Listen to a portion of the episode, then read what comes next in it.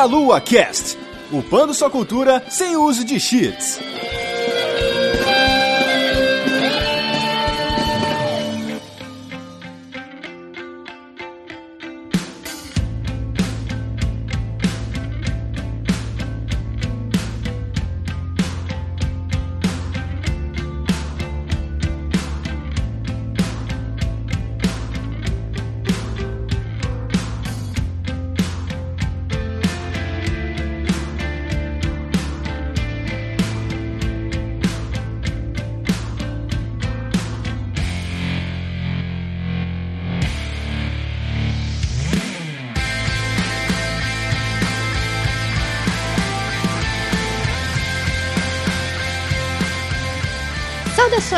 Ouvintes, começando mais um Meia Lua Cast. Eu sou a Vanessa Reis e eu estou aqui com o meu querido e sedoso amigo Caio Nobre. E aí, meus queridos, olha que delícia, estou de volta nesse ambiente podcastico aqui do Meia Lua. Quanto tempo, né? Finalmente, né, Caio? Tivemos que trazer ele na coleira, porque tava tenso. É, é foda, gente. Canal do YouTube tá me consumindo. Vejam lá, youtube.com.br TV, jabá na cara. Gente, o, o canal do Meia Lua de, de vídeos aí tá na descrição do vídeo, mas vocês podem acompanhar o Caio lá e a sua jornada youtubística. Sim. E estamos aqui com um convidado especial aqui, voltando para mais um Meia Lua Cast, para contar sua experiência também, Leandro Valina, do Filmes e Games. Boa noite para vocês que estão ao vivo, bom dia, boa tarde, boa noite para vocês que não estão ao vivo. E sim, eu mando salve! Essa é a minha apresentação na live.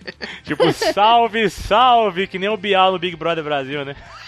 É, exatamente, salve, salve. Obrigado, gente, obrigado, Avan, pelo convite. Caio Delícia, ah, como é gostoso. Eu vejo o Caio live, eu participo de podcast com o Caio. Ah, é, é quase um casamento, é delícia. É, é quase um casamento mesmo. Quando a gente se vê, gente, é sempre uma loucura, porque a gente mora longe, então a saudade aumenta. Então quando a gente se Nossa, vê, vocês cara. não, vocês não fazem ideia. Vocês não estão vendo, mas eu tô gravando do lado do monitor e eu fico vendo a fotinho dele e fico passando a mão assim na fotinho dele, assim, ó. Ah, que delícia, cara, me alisando. Se preparando para minha chegada em outubro. Uh, BGS. Os caras pensam que a gente quer lá ver game. Que mané game, cara. A gente quer se encontrar. Pra- antes de começar a nossa jornada aqui, eu vou deixar no ar o tema do cast de hoje. Valina, fala um pouco do seu trabalho, fala do filmes e games, o que, que vocês fazem lá. Vamos lá, gente. Tudo começou há seis anos atrás. Estamos completando seis anos de portal Filmes e Games. Portal por quê? Porque começamos com o site que é filmesegames.com.br, onde lá saem umas críticas de filmes de games. E começou também há seis anos atrás lá a sair os podcasts, que é os, o FGCast, né? Sim. E depois, como quase todo mundo, nós fomos pro YouTube, que o YouTube é de delícia. Todo mundo tem preguiça de ler textos de críticas de filmes, então o pessoal gosta de assistir. Daí lá no YouTube a gente começou a gravar os nossos. eh, lançamos, sempre lançamos o podcast o FGCast no YouTube. E lá lançamos também nossos vídeos, que são o nosso já conhecido Saindo do Cinema, que eu e o Mal a gente grava quando a gente sai de, um- de uma cabine, uma pré-estreia, eh, dentro do carro mesmo, sobre os filmes que a gente acabou de assistir, né? Gravamos as videoanálises completas também. E de um ano pra cá eu comecei a fazer lives no canal, né? Olha que delícia. Então, canal Filmes e Games tá exatamente assim, canal Filmes e Games, porque Filmes e Games já tinha alguém já com Filmes e Games, então a gente colocou canal Filmes e Games no YouTube. Por favor, se inscrevam lá e estamos, estamos É aí. isso aí. Sigam eles então, são nossos grandes parceiros aí de longa data. Vocês são os nossos primeiros parceiros e, e- e que parceria gostosa que a gente tem, cara. Sensacional. É, exatamente. A minha parceria do Valina vai além ainda. Muito bem. Apresentações devidamente feitas, vamos para o nosso cast, mas antes vamos ouvir os nossos recadinhos.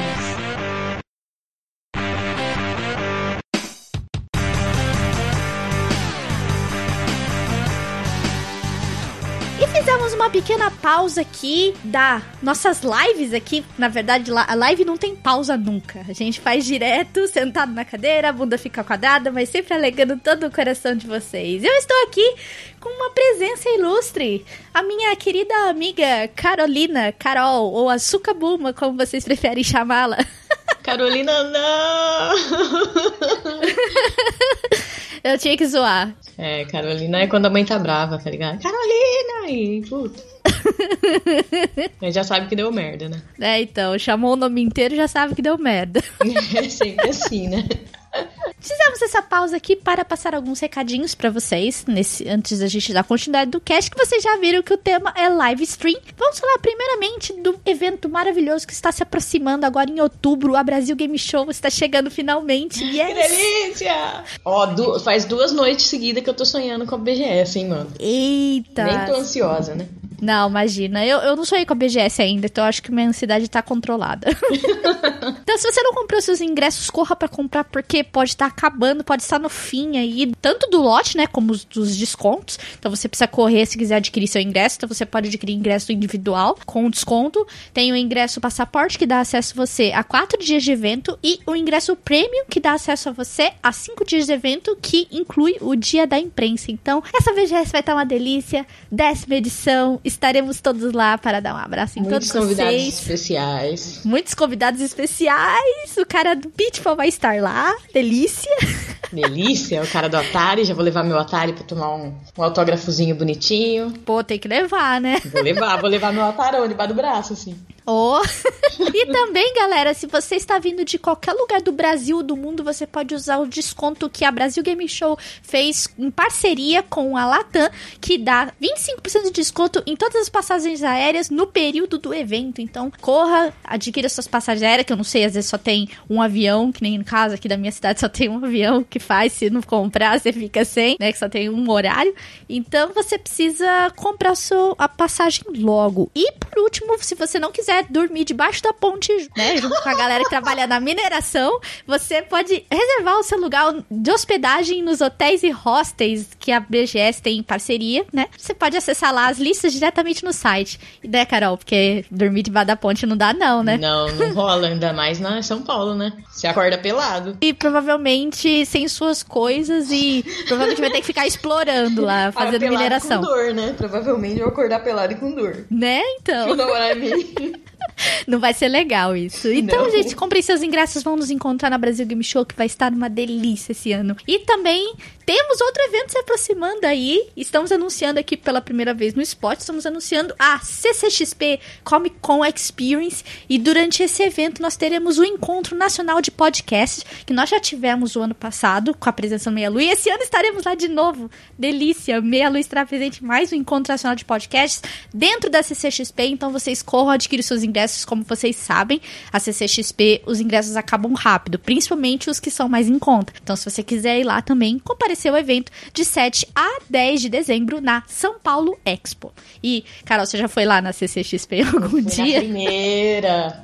Eu vi o Momô, a delícia, do meu ladinho. oh, meu Deus do céu. Mas dessa vez vai ter coisa mais delícia, vai ter o meia-lua lá. Então estaremos lá para o evento. E se você quiser nos ajudar de uma forma mais próxima, você pode ser padrinho do Meia-Lua a partir de um real por mês no cartão de crédito nacional, internacional e boleto bancário. Vocês ajudam a sustentar a delícia desse site. Então sejam padrinhos do Meia-Lua, nos ajudem a sustentar o maior podcast mais delícia da podosfera brasileira. Da deli delicitosfera brasileira. Exatamente, não tem, não tem delícia maior que essa aqui. Não tem. É muita delícia. E se você quiser divulgar o seu produto, o seu shampoo, seu creme, seu carro, seu pneu, qualquer coisa que você queira divulgar com a gente aqui nesse podcast, você pode entrar em contato diretamente com a Juliana no e-mail jujubavi@gmail.com. E, Carol, agora nós vamos voltar ao nosso cast, porque tem muita hora de live pra rolar. Estamos discutindo sobre lives e streams. Espero que vocês gostem do cast e nos vemos lá no final. É nóis.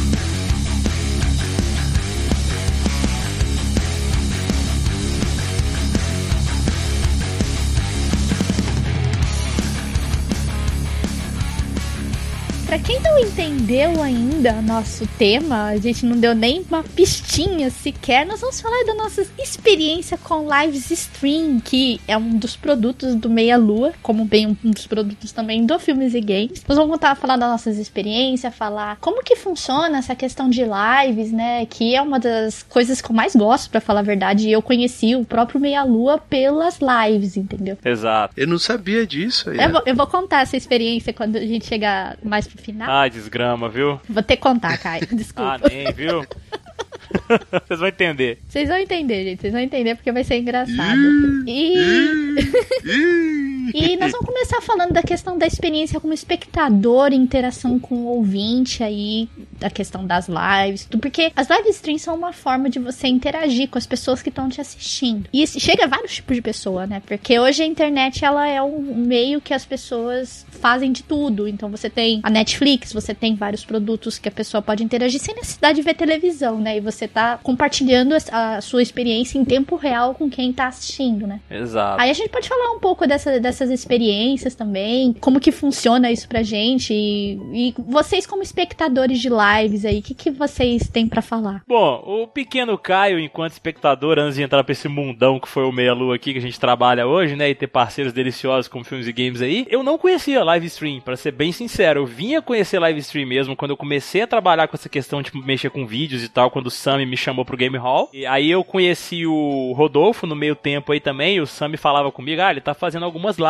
e tal pelo Game Hall aí, tá também, conheci o André no processo. Tá, beleza. Eu tava lá fazendo os videozinhos pro Game Hall, comecei a ver as lives lá um pouquinho dos caras e tudo mais. Eu falei, você quer fazer uma live também? Quer entrar aqui comigo? Quer que eu te ensine como é que faz essas lives também? O Rodolfo me deu uma ajuda no início aí, o Sammy também me deu essa ajuda. Aí eu comecei a fazer live daí, cara, mas eu não, não assistia live antes disso. Eu já, já conhecia as lives, uhum. basicamente comecei a fazer dali, entendeu? Ah, hoje em dia eu só faço live mesmo, é muito difícil assistir, porque tempo é o que falta hoje pra gente, então assim, é. a minha experiência como espectador não foi, assim, muito grandiosa mesmo, porque eu já fui conhecendo a plataforma de lives e já me inserindo nela para poder justamente fazer, nem tanto assistir, assim. Uhum. Legal, cara. Bom, gente, é, o que acontece? Eu no início, eu vou confessar aqui que eu tinha um pouco de preconceito Olha. em relação a lives. Porque eu pensava assim, eu, eu assistia, não, não, assistia, não chegava a assistir, porque eu, eu via o pessoal fazendo lives, eu sabia o que que era, né? Uhum. E eu falei, mas por que que eu vou ver um cara jogando se eu posso eu lá jogar? Só que eu tô aqui em São Paulo, né? Então aqui eu tô perto de alguns youtubers que eu já conhecia. Já... Na verdade, eu conhecia os caras antes de ser youtubers, quando eles escreviam muito sobre textos, né? Sim. Ou alguns que gravavam só vídeos gravados. No caso, eu vou citar um aqui, o pessoal sabe que eu sou muito amigo dele, eu gosto muito do cara. É o Celso Afino, do, do, do Defenestrando. Sim. Ele foi uma das primeiras lives que eu consegui, que eu comecei a assistir. Isso começou a me quebrar um pouco esse preconceito de, é, por, por que, que eu vou perder uma hora e meia vendo o cara jogar se eu posso pegar essa meia hora e meia jogar também, né? Porque a live, ela é exatamente isso, né? É interação. Também tem uma, uma ligação com o podcast. Tipo, podcast, quando você vai pegar um outro podcast, você escuta um podcast pela primeira vez, você não sabe o nome das pessoas, você se confunde quem, de quem que é a voz, não sei o que. É difícil você gostar da, de primeira. Mas depois você escuta o segundo, o terceiro podcast da, do mesmo canal, no caso, você começa a se familiarizar, você começa a identificar com um personagem, né? Um, podcaster, alguma coisa assim. As lives é a mesma coisa. Você começa a criar uma amizade. Só que ao contrário do podcast, essa amizade que você cria através da live, ela tem um, uma resposta. Porque no podcast você sabe o que, que o podcast gosta, qual que é o gosto pessoal dele, ou, ou como que ele é. E você pode até pensar do mesmo jeito que ele. Só que você vai tentar conversar com ele, você pode ter uma resposta através de um responder seu comentário, mas não é nada tão rápido quanto o chat do YouTube ou no, no Twitch, né? Onde você tá lá conversando, no Celso, ele lia um comentário meu, não sei o que, ô oh, Leandro, pô, legal, também gosto desse jogo, oh, esse jogo é um lixo, não sei o que, não sei o que. Eu comecei a gostar muito mais com isso, a interação mesmo das lives, ou seja, de vez em quando o cara tá jogando uma coisa que eu nem, um game que eu nem gostava, mas pra ficar conversando, pra ficar batendo papo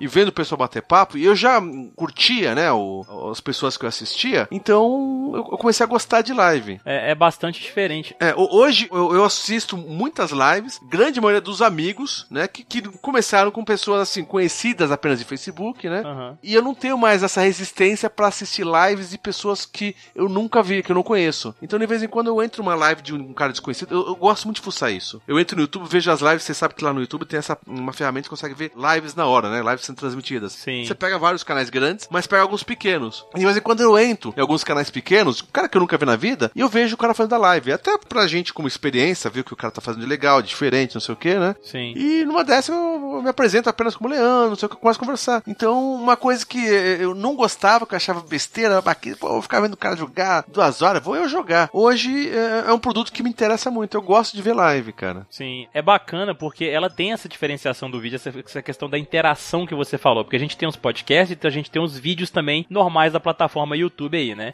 Aí os caras costumam deixar lá seus comentários acerca do conteúdo, tipo, ah, gostei e tal, legal, faz mais, não sei o que e tal. Aí você pode ir lá e responder, tanto no podcast quanto no vídeo. Aí, pensa que, por exemplo, nós temos pessoas que a gente, não, não digamos fã, mas a gente gosta do trabalho delas e tudo mais, a gente deixa um comentário aqui e ali, o cara vai lá e responde. Mas imagina só a pessoa fazendo uma transmissão ao vivo e te respondendo na mesma hora que você manda um negócio, saca? A proximidade é muito maior. Exatamente. E, e- você tem resposta na hora. Porque muitas vezes no, o pessoal reclama no próprio podcast: ah, ninguém vai, não comenta no nosso podcast, comenta, tem poucos comentários, né? Porque quando você tá ouvindo o podcast, primeiro você pensa, eu vou lá, eu gostei tanto, eu vou comentar, mas é aquela coisa, ah, mas eu vou, ou eu tô só ouvindo no, no- já baixado, ah, depois eu vou entrar no site comentar, acaba esquecendo, né? É. Ou você tá até ouvindo online o podcast, você, você pensa, não, eu vou conseguir comentar aqui, ah, mas o cara não vai responder na hora, de repente o cara não vai nem responder. Ah, deixa pra lá. Na live não. Você tá com o cara, o, o que você escrever, tá escrevendo lá, o cara tá vendo na hora no chat. Você sabe que ele pode, tudo bem, dependendo das lives, o, o próprio Celso que eu comentei aqui, tem 300 pessoas. O chat do cara Fica loucura. roda ali, tem muitas pessoas que ele não consegue ver, mas tem algumas que ele consegue. E aquilo pode virar uma conversa mais do que apenas uma pergunta e uma resposta, né? Sim. Ah, pô, esse jogo como é que é? Esse jogo é legal? Não, mas aquela fase, putz, aquela fase é... muito- Então vira uma interação muito mais forte do que no vídeo gravado, não sei o quê. Então, cara, isso da live é uma coisa, assim, sensacional, porque ele aproxima você do seu público de uma forma, assim, que eu acho que não tem nenhum outro produto que faça isso. Com certeza. Realmente, é isso que elas estão aí, é pra dar uma interação maior com o público. E isso torna as lives, na minha opinião, muito melhor do que você ver uma televisão. Hoje, praticamente, eu troquei a televisão pelas lives, entendeu? Eu acho muito mais proveitoso. Sim, sim. Porque as conversas fluem melhor, o, o streamer, o youtuber que tá conversando com você, é, ele interage mais, é em tempo real, entendeu? E é uma coisa que a gente gosta, que é o mundo dos games. Eu acho que nem só a questão dos games, isso envolve todos os setores, pessoas é, falando sobre aulas, experiência. Eu assisto muito vídeo aula porque eu estudo pra concurso, então essa interação em tempo real também existe quando você tá assistindo aula, você pode mandar pergunta ao vivo e o professor tá lá e te responde. Nas lives é a mesma coisa, a pessoa pergunta do jogo, às vezes até a pessoa tá ali não só pra assistir o jogo, mas pra conversar mesmo, entendeu? Porque você não tem essa interação com a TV. É, e um outro lado legal também com relação a isso aí, para o espectador que tá assistindo a live, né? Não só dele bater papo com a pessoa que tá streamando porque ela gosta do trabalho dela, mas ali quando ela tá no chat, ela tá com diversas outras pessoas que estão ali para poder assistir aquele conteúdo em comum. Então ela acaba fazendo, o espectador, né, acaba fazendo amizade com outras pessoas, como sempre acontece nas nossas lives, entendeu? Tipo, muita gente que a gente conhece do Meia Lua, por exemplo, que se tornaram amigos, conheceram nas lives do Meia Lua, saca? Isso também é muito foda. E isso que a Van falou também. A- além das lives, eu gosto também de ver. Eu, eu sou mais, eu ainda sou mais lives, mas eu gosto muito, eu vejo muitos hangouts também, entendeu? Sim. Até porque as lives que eu costumo ver, eu vejo algumas coisas de jogos novos, mas eu gosto mais das nostálgicas, né? Eu tenho esse lado retrô que eu gosto muito de Mega Drive, Nintendinho, Super Nintendo, né? Sim. Então, mas o Hangout também me segura. Depende do tema, os Hangouts também, que não tem né, a diferença do- da live do Hangout na minha concepção, é exatamente isso. A live tá passando um game, o Hangout é mais um bate-papo. Não sei se eu tô certo ou, ou- ou errado nesse pensamento. Quando eu penso em Hangout, eu imagino que vai ter uma conversa sem, sem um jogo ali. Quando eu penso em live, eu penso exatamente num game. Eu assisto Hangouts com o pessoal conversando sobre temas variados, o de cinema. A gente no canal Filmes Games tem um Hangout do Paradela todo domingo às oito e meia da noite que ele, ele pega os filmes da semana, os trailers, não sei o que, e conversa. Na verdade, dá até mais audiência do que as minhas lives, pra você ter uma ideia. Os Hangouts do nosso canal, porque o pessoal quer saber das novidades, quer falar, não sei o que, não sei o que. Sai muito mais, é, é muito mais abrangente do que uma live, talvez, porque o- a pauta é muito mais aberta. Então eu gosto muito de ver Hangout também. Mas por causa disso, né? Eu acho que a interação assim, né, a resposta, o contato que você tem imediato com o público é excelente. Quer dizer, como tudo na internet, né? Tem coisas boas e tem coisas chatas, né? Eu, eu não tenho problema de haters, Sim. mas é aquela coisa, né? Tem o pessoal lá, tem a galera do bem e a galera do mal, digamos ali. Sim. Então, você tem interação de todas as formas. As pessoas que vêm e te falam. É aquela coisa, você não quer ficar recebendo elogio, você quer conversar, né? Mas tem pessoa que vem te elogia, tem pessoa que vem que fala que você é um babaca, que você não sabe jogar, é não sei o que, não sei o que. Tem pessoa que entra só pra provocar. E pra deixar, tentar deixar a pessoa nervosa, porque ele quer ver a reação da pessoa nervosa. Sim. Sim. Do cara que tá gravando, do streamer lá que tá gravando, e quer ver a pessoa ficar nervosa. Eu não caio nessa, nessa onda. Mas infelizmente na internet tem isso também, né?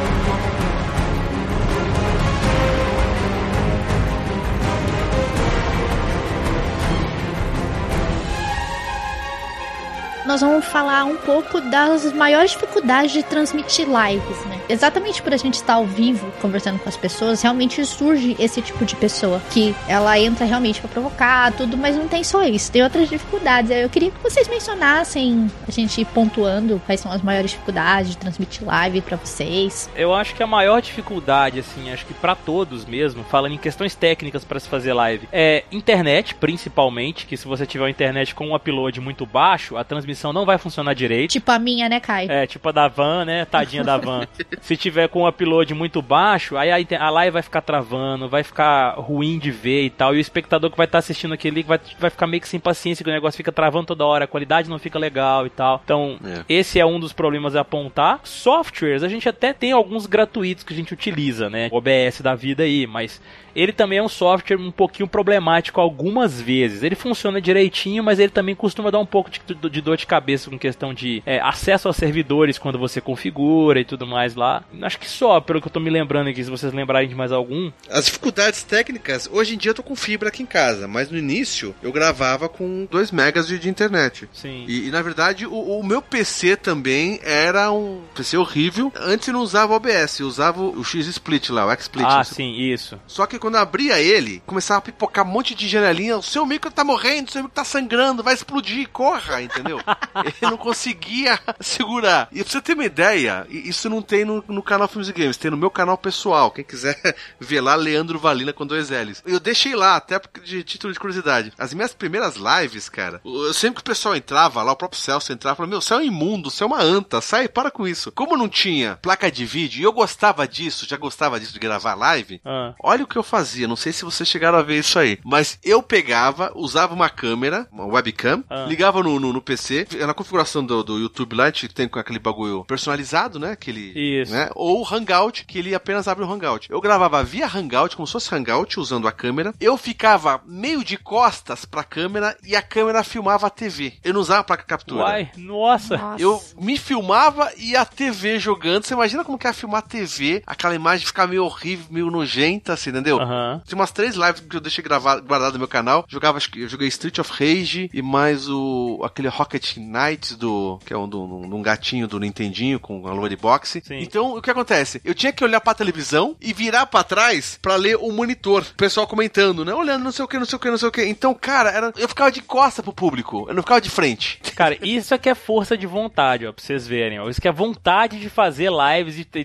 trazer conteúdo pra vocês. Olha só. É, ma- mas era exatamente, eu me divertia, cara. Eu achava um bar... Tinha gente que entrava e falava, meu, você é imbecil, cara. Toma um dislike aqui. Tinha uns caras que entravam, que caiam do nada ali, e falava, cara, para, meu, se mata, para com isso. Vai comprar um PC, depois você faz isso, não sei o quê. E como eu não, tinha- não tinha condições ainda, né? Deus, o canal cresceu, né? Tudo que a gente investe é o que vem do canal, dos patronos e tudo mais. Então a gente tava juntando tudo mais, né? Então não tinha placa de captura, o PC era vagabundo, entendeu? A internet era ruim, então tudo que era do pior tava aqui. Mas eu falei, não, mesmo assim eu vou fazer. E eu me divertia, cara. Eu gravava de costas pro público, de vez em quando dava uma, uma olhadinha pra trás, é, pra ver o monitor que o pessoal falava lá no chat, e jogando, não sei o que. Cara, era assim uma coisa tosca, mas eu deixei guardado. Tem esses três vídeos que eu deixei lá no meu canal. Quem quiser assiste lá, que, cara, é muito divertido, cara. Vira e mexe, dá uma olhada e fala, cara, que maluquice. É, isso é legal porque fica assim guardado como foi o seu início. Exatamente, cara. Fala, meu, dá uma olhada ali. Eu passo pro cara, cara fala, meu, eu não acredito que você fazer isso. É igual quando hoje em dia, né, o cara chega pra gente, pô, a live suas é foda demais, que bacana, que não sei o que lá e tal. A gente vira. É, sim, hoje em dia a gente, graças a Deus, a gente tem um pouco mais de qualidade e tudo mais. Vê lá no início lá, vai lá.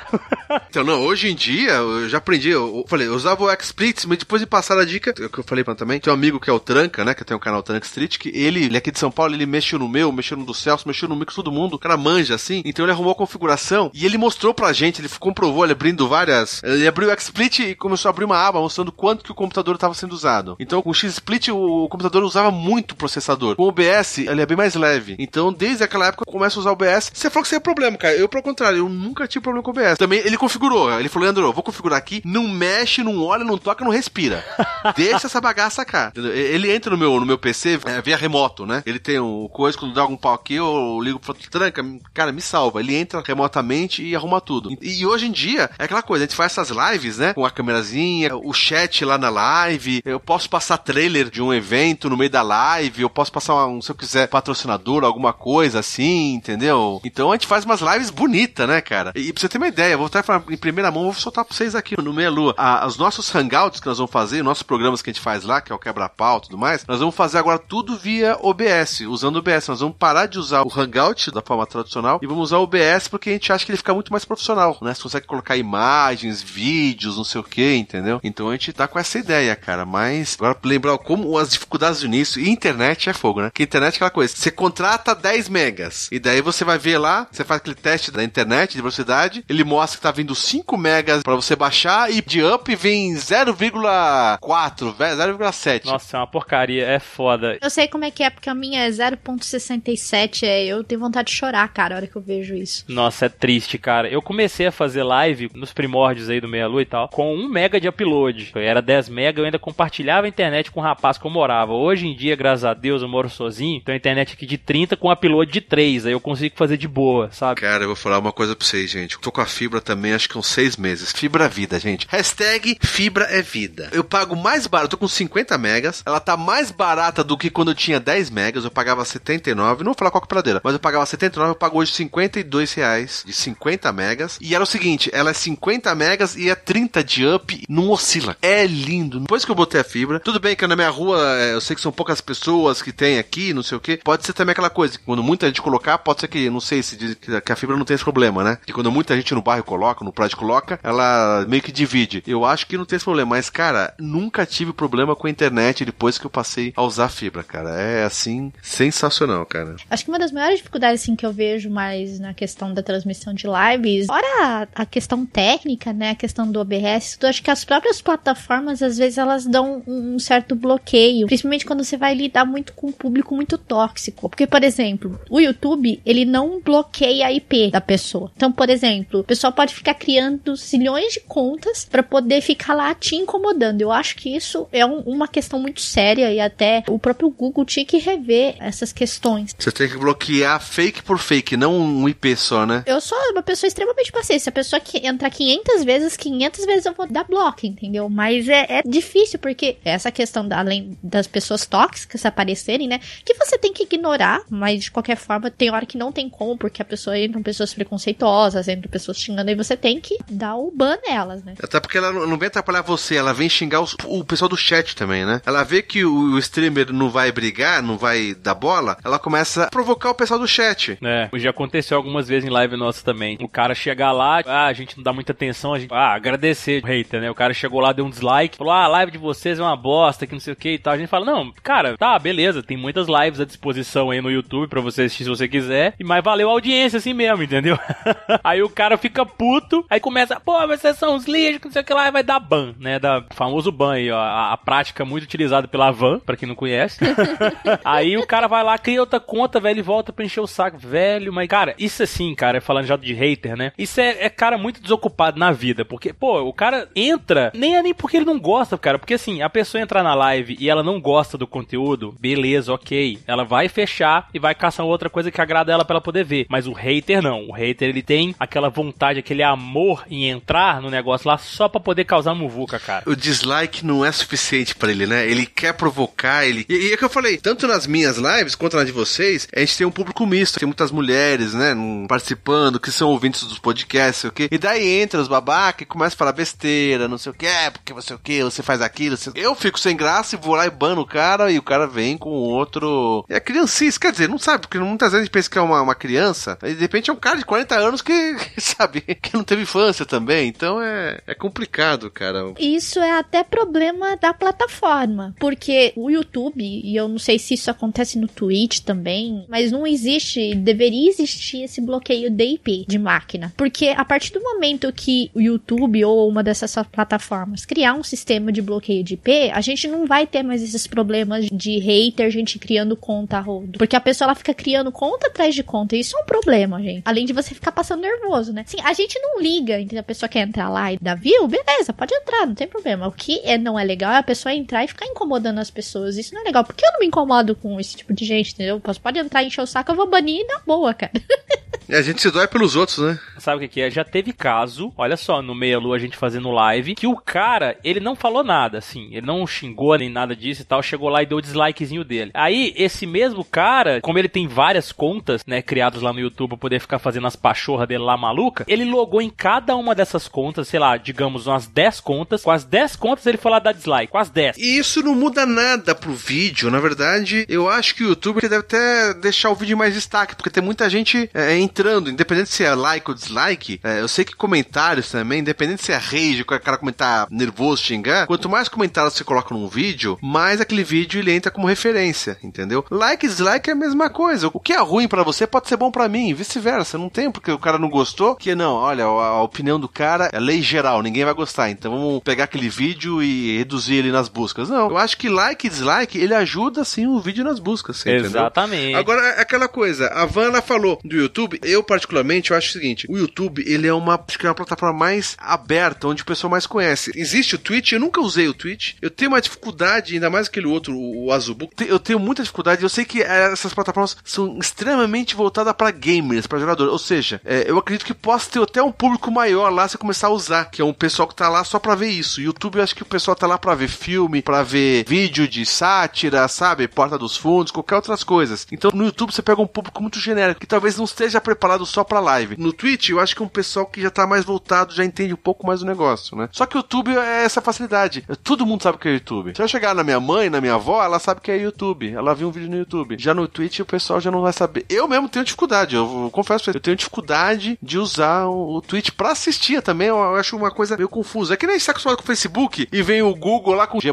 né? Pô, até hoje apanho do Google Plus lá, cara, você entendeu? Por quê? Porque você tá acostumado com uma coisa que é muito mais simples. Que eu acho que o, né, o Face é simples, assim como o YouTube, eu acho muito mais abrangente, né? Mais fácil de se usar, entendeu? Mas eu sei que o público do YouTube é todo mundo, né? Essas questões de visualizações tudo serem uma só, isso as pessoas não sabem porque ela pode dar tanto like como dislike, ele dá visualização pro vídeo do mesmo jeito. Uma das maiores crises também é a pessoa não sabe usar a ferramenta. Aí ela usa a ferramenta como se é tipo, ah, eu vou dar hate que ela vai se errar. Não, gente, isso aí, na verdade, as pessoas não sabem usar porque o dislike, ele teria que servir como um feedback. Tipo, olha, por que, que eu não gosto do seu conteúdo? Ah, por causa disso, disso e disso. Mas a pessoa pontuar de uma forma educada. Mas assim, a gente tá num momento da sociedade que todo mundo vive numa bolha social de uma forma que, tipo, se você não pensa igual, você é um criminoso, você é uma pessoa, você tem problema, entendeu? Então você são criadas bolhas sociais e isso, a pessoa tá fazendo algo diferente, algo que não é do costume dela ver, ela vai lá, vai fazer o quê? Ela vai dar dislike. Mas ela não sabe que o dislike, na verdade, teria que servir como feedback e aquilo vai dar visualização pro canal do mesmo jeito. O hater, quando ele entra para poder fazer qualquer coisa lá no YouTube e tal, pra poder hatear algum canal, ele, a, a pessoa, acho que na cabeça da pessoa, ela entra lá, ah, eu tenho o poder nas minhas mãos. Eu vou entrar naquele canal, eu vou hatear ali, vou causar uma confusão e vou olhar para mim mesmo e falar, caramba, eu causei aquela confusão. Esse não poderia ser o pensamento mais escroto de todos e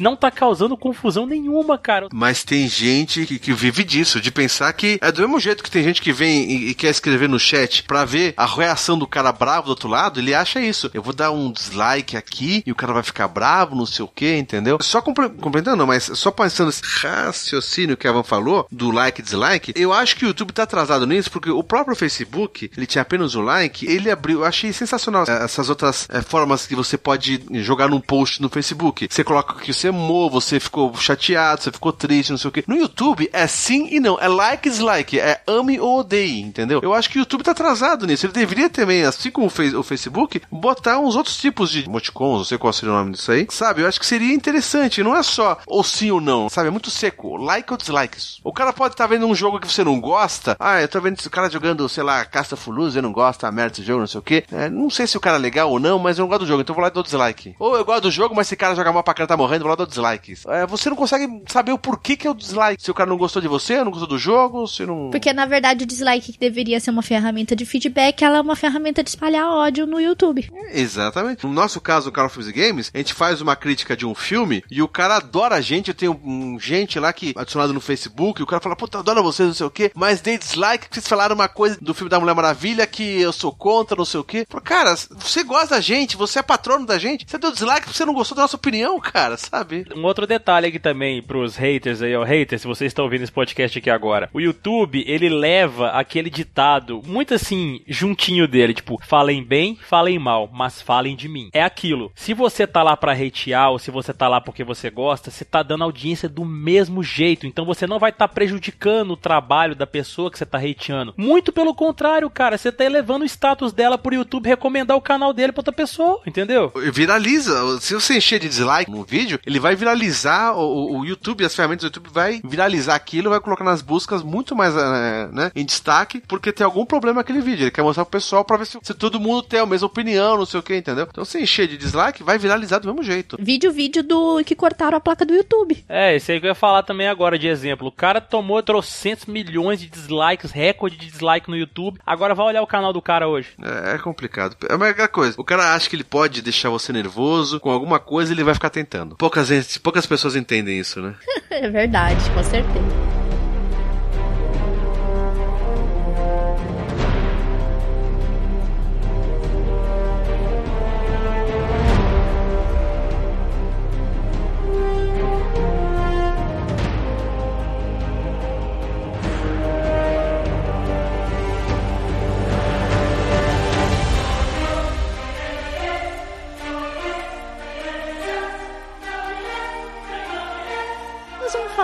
Pouco aqui a questão da diferença entre lives e vídeos gravados, como a gente trabalha com os dois produtos, existem grandes diferenças. Uma você tem uma interação com o público em tempo real, a outra não, como o podcast é, entendeu? A principal diferença que eu vejo com relação a vídeos e lives, assim, tipo, os dois têm seus pontos fortes e seus pontos fracos. Por quê? A live é um conteúdo que você abre ali naquele momento, você tá transmitindo ao vivo, basicamente um conteúdo improvisado que você tá fazendo ali, pode variar conforme a qualidade qualidade, porque depende de alguns fatores técnicos, como a gente já citou, que é a internet, computador e tudo mais. Assim como o vídeo também depende de fatores técnicos, como uma câmera boa, um microfone bom. Só que a questão dos vídeos mesmo, a gente já falou os prós das lives aqui, que é a interação mais próxima com o público e tal, de conhecer pessoas, a galera se aproxima um pouco mais da gente lá e a gente conversa, conhece gente, faz amigos. O vídeo, ele não tem toda essa proximidade como a gente tem com live, só que o vídeo ele pode ser mais trabalhado que uma live, ele pode ter roteiro, tem a questão da edição edição de vídeo que ajuda bastante pro conteúdo ficar dinâmico. Porque em live você vai estar tá lá jogando, uma hora você vai ficar em silêncio, você tá prestando atenção no game e tal. No vídeo não, você pode cortar aquele silêncio ou fazer uma piada em cima daquilo para deixar um negócio divertido, um negócio dinâmico. São duas coisas diferentes, com o mesmo princípio, que é atingir um público, só que assim, os dois têm seus prós e têm seus contras. Concordo com tudo que você falou, cara, acho que é bem por aí mesmo, né? O problema da live, que eu percebo, acho que todo mundo sente isso, é isso. Você faz um vídeo, você faz um vídeo meio que, ou ele pode ser assistido qualquer hora, pensando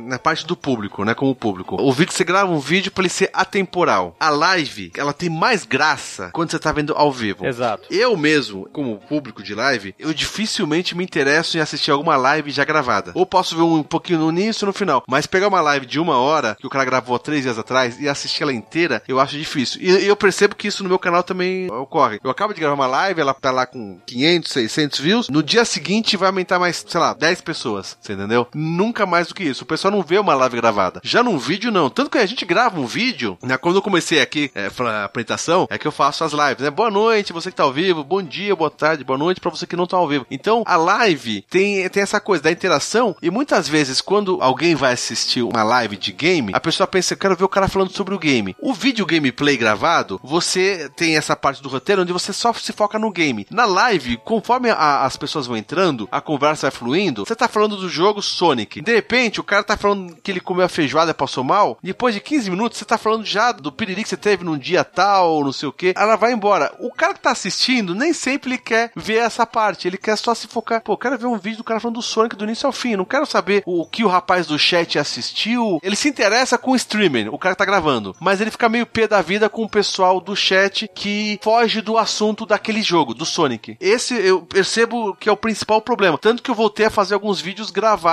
e usando até o próprio OBS para gravar o vídeo, não sei o que. Coloco alguma coisa na edição depois. Mas por causa disso, porque eu sinto isso. Eu sinto que o pessoal não assiste a live gravada porque ele vê que o, o foco ele foge. Depois de 10 minutos que eu tô jogando, eu continuo jogando com atenção, tentando ir longe, não sei o que. Só que o pessoal no chat tá falando, ah, você viu Homem-Aranha, não sei o que, não sei o que. O cara que tá assistindo, ele fala, pô, mas se eu quiser ver o cara falando sobre Homem-Aranha, eu vou lá no vídeo do Homem-Aranha específico dele, entendeu? A live, ela é, é multi-assuntos. O vídeo gravado, não. Se você vai gravar um vídeo do Sonic ou qualquer outro jogo, você vai do início ao fim falar curiosidades, dicas, é, tudo mais, só sobre aquele assunto, você entendeu? Por isso que eu falei, a pessoa, muita gente fala, não, mas live, percebo já alguns canais fazendo isso, né? Depois que os caras gravam a live, eles colocam ela como não listado, alguns até apagam, não sei o que, né? Problema pra isso. Quem quiser assistir a live, vai lá e assiste, procura na lista de live, mas não deixa como, como vídeo upload, como subido, porque ela, ela acaba deixando a retenção do canal mais fraca, né? Deixa abaixo porque é só tem interação na hora, depois ninguém vai ver. O vídeo gravado não, se você colocar só vídeo gravado, você vai manter a retenção do seu canal mais alta, assim, entendeu? Então, acho que o importante é ter os dois, o vídeo gravado e a live, né? Mas eu, eu percebo até porque eu mesmo faço isso. Eu dificilmente vejo uma live inteira gravada. Um vídeo gravado, até porque o cara não vai gravar um vídeo de uma hora jogando, né? Alguns gravam até, né? Mas seria até o speedrun, alguma coisa assim, né? Mas o vídeo gravado, ele tem essa ideia. Ele se foca do início ao fim só num assunto. No chat é impossível a gente não fugir do assunto, né, cara? É, com certeza. E essa é a diferença que eu vejo da live e do gameplay. Gosto dos dois. Gosto dos dois. Muitas vezes eu vejo o cara fazer um gameplay, que o cara edita assim de uma forma maravilhosamente, né? Dou até uma outra dica, quem quiser também, ó, tô dando só de abado dos outros caras aqui. O canal Covil, não sei se vocês conhecem, é um canal sensacional também. Os caras têm uns, uns vídeos gravados incríveis, sabe? Sobre Battletoads, assim, sobre Ionoid. Você vê a edição do cara, você fala, cara, isso aqui é coisa de produtora profissional. E não, são os caras que manjam pra caramba e fazem gameplay. Segura. O vídeo tem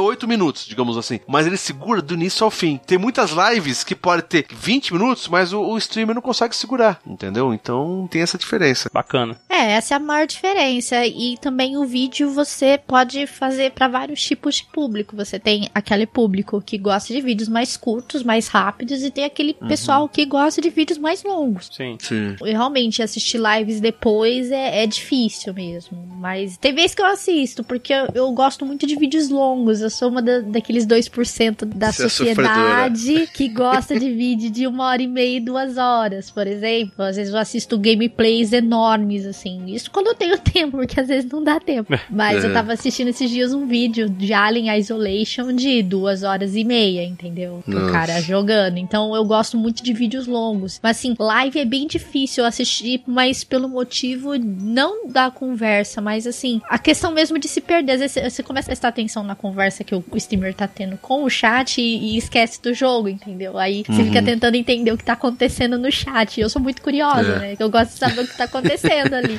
E aí, putz, que o cara falou, falei, aí eu perco o foco do jogo, entendeu? É. A não ser, por exemplo, a pessoa faz streamer sem comentários, entendeu? Aí eu uhum. acho legal também. Fica meio que um gameplay, né? Mas tinha sido ao vivo. Tem, eu já pensei em fazer esses testes, tirar o. Quando você vai programar, dá pra você tirar o chat também, né? Eu já dá, pensei em fazer isso. Você só falando e a pessoa só assistindo, entendeu? Só que a gente não sabe a reação também, né, disso, porque o pessoal tá acostumado a ver você gravando só com chat Exato. e de repente, sabe, os caras vão. Pô, o cara tá vendo estrelinha agora, não sei o quê. Não fala mais com o público. É, tá ignorando. Numa dessas vem um babaquinha e vem e denuncia, você entendeu? É. O É. canal, né? Tem de tudo. Então, infelizmente, o YouTube não dá uma segurança pra gente poder trabalhar sossegado por causa disso, né? Eu, já- o canal Filmes e Games estão com seis anos, já tomamos alguns strikes. A gente ficou agora até um tempo parado por causa de strike também. Tivemos que ficar um tempo sem fazer live. Quando você ganha strike, você é penalizado, não pode fazer live durante um tempo. Por mais que a gente esteja certo, não sei o que, o YouTube falou, não, tudo bem, está certo, mas beleza. Só que segura um mês aí sem poder fazer live, você entendeu? É complicado, mas temos que conviver com algumas coisas, né? É, faz parte disso. É, sem é dúvida. verdade.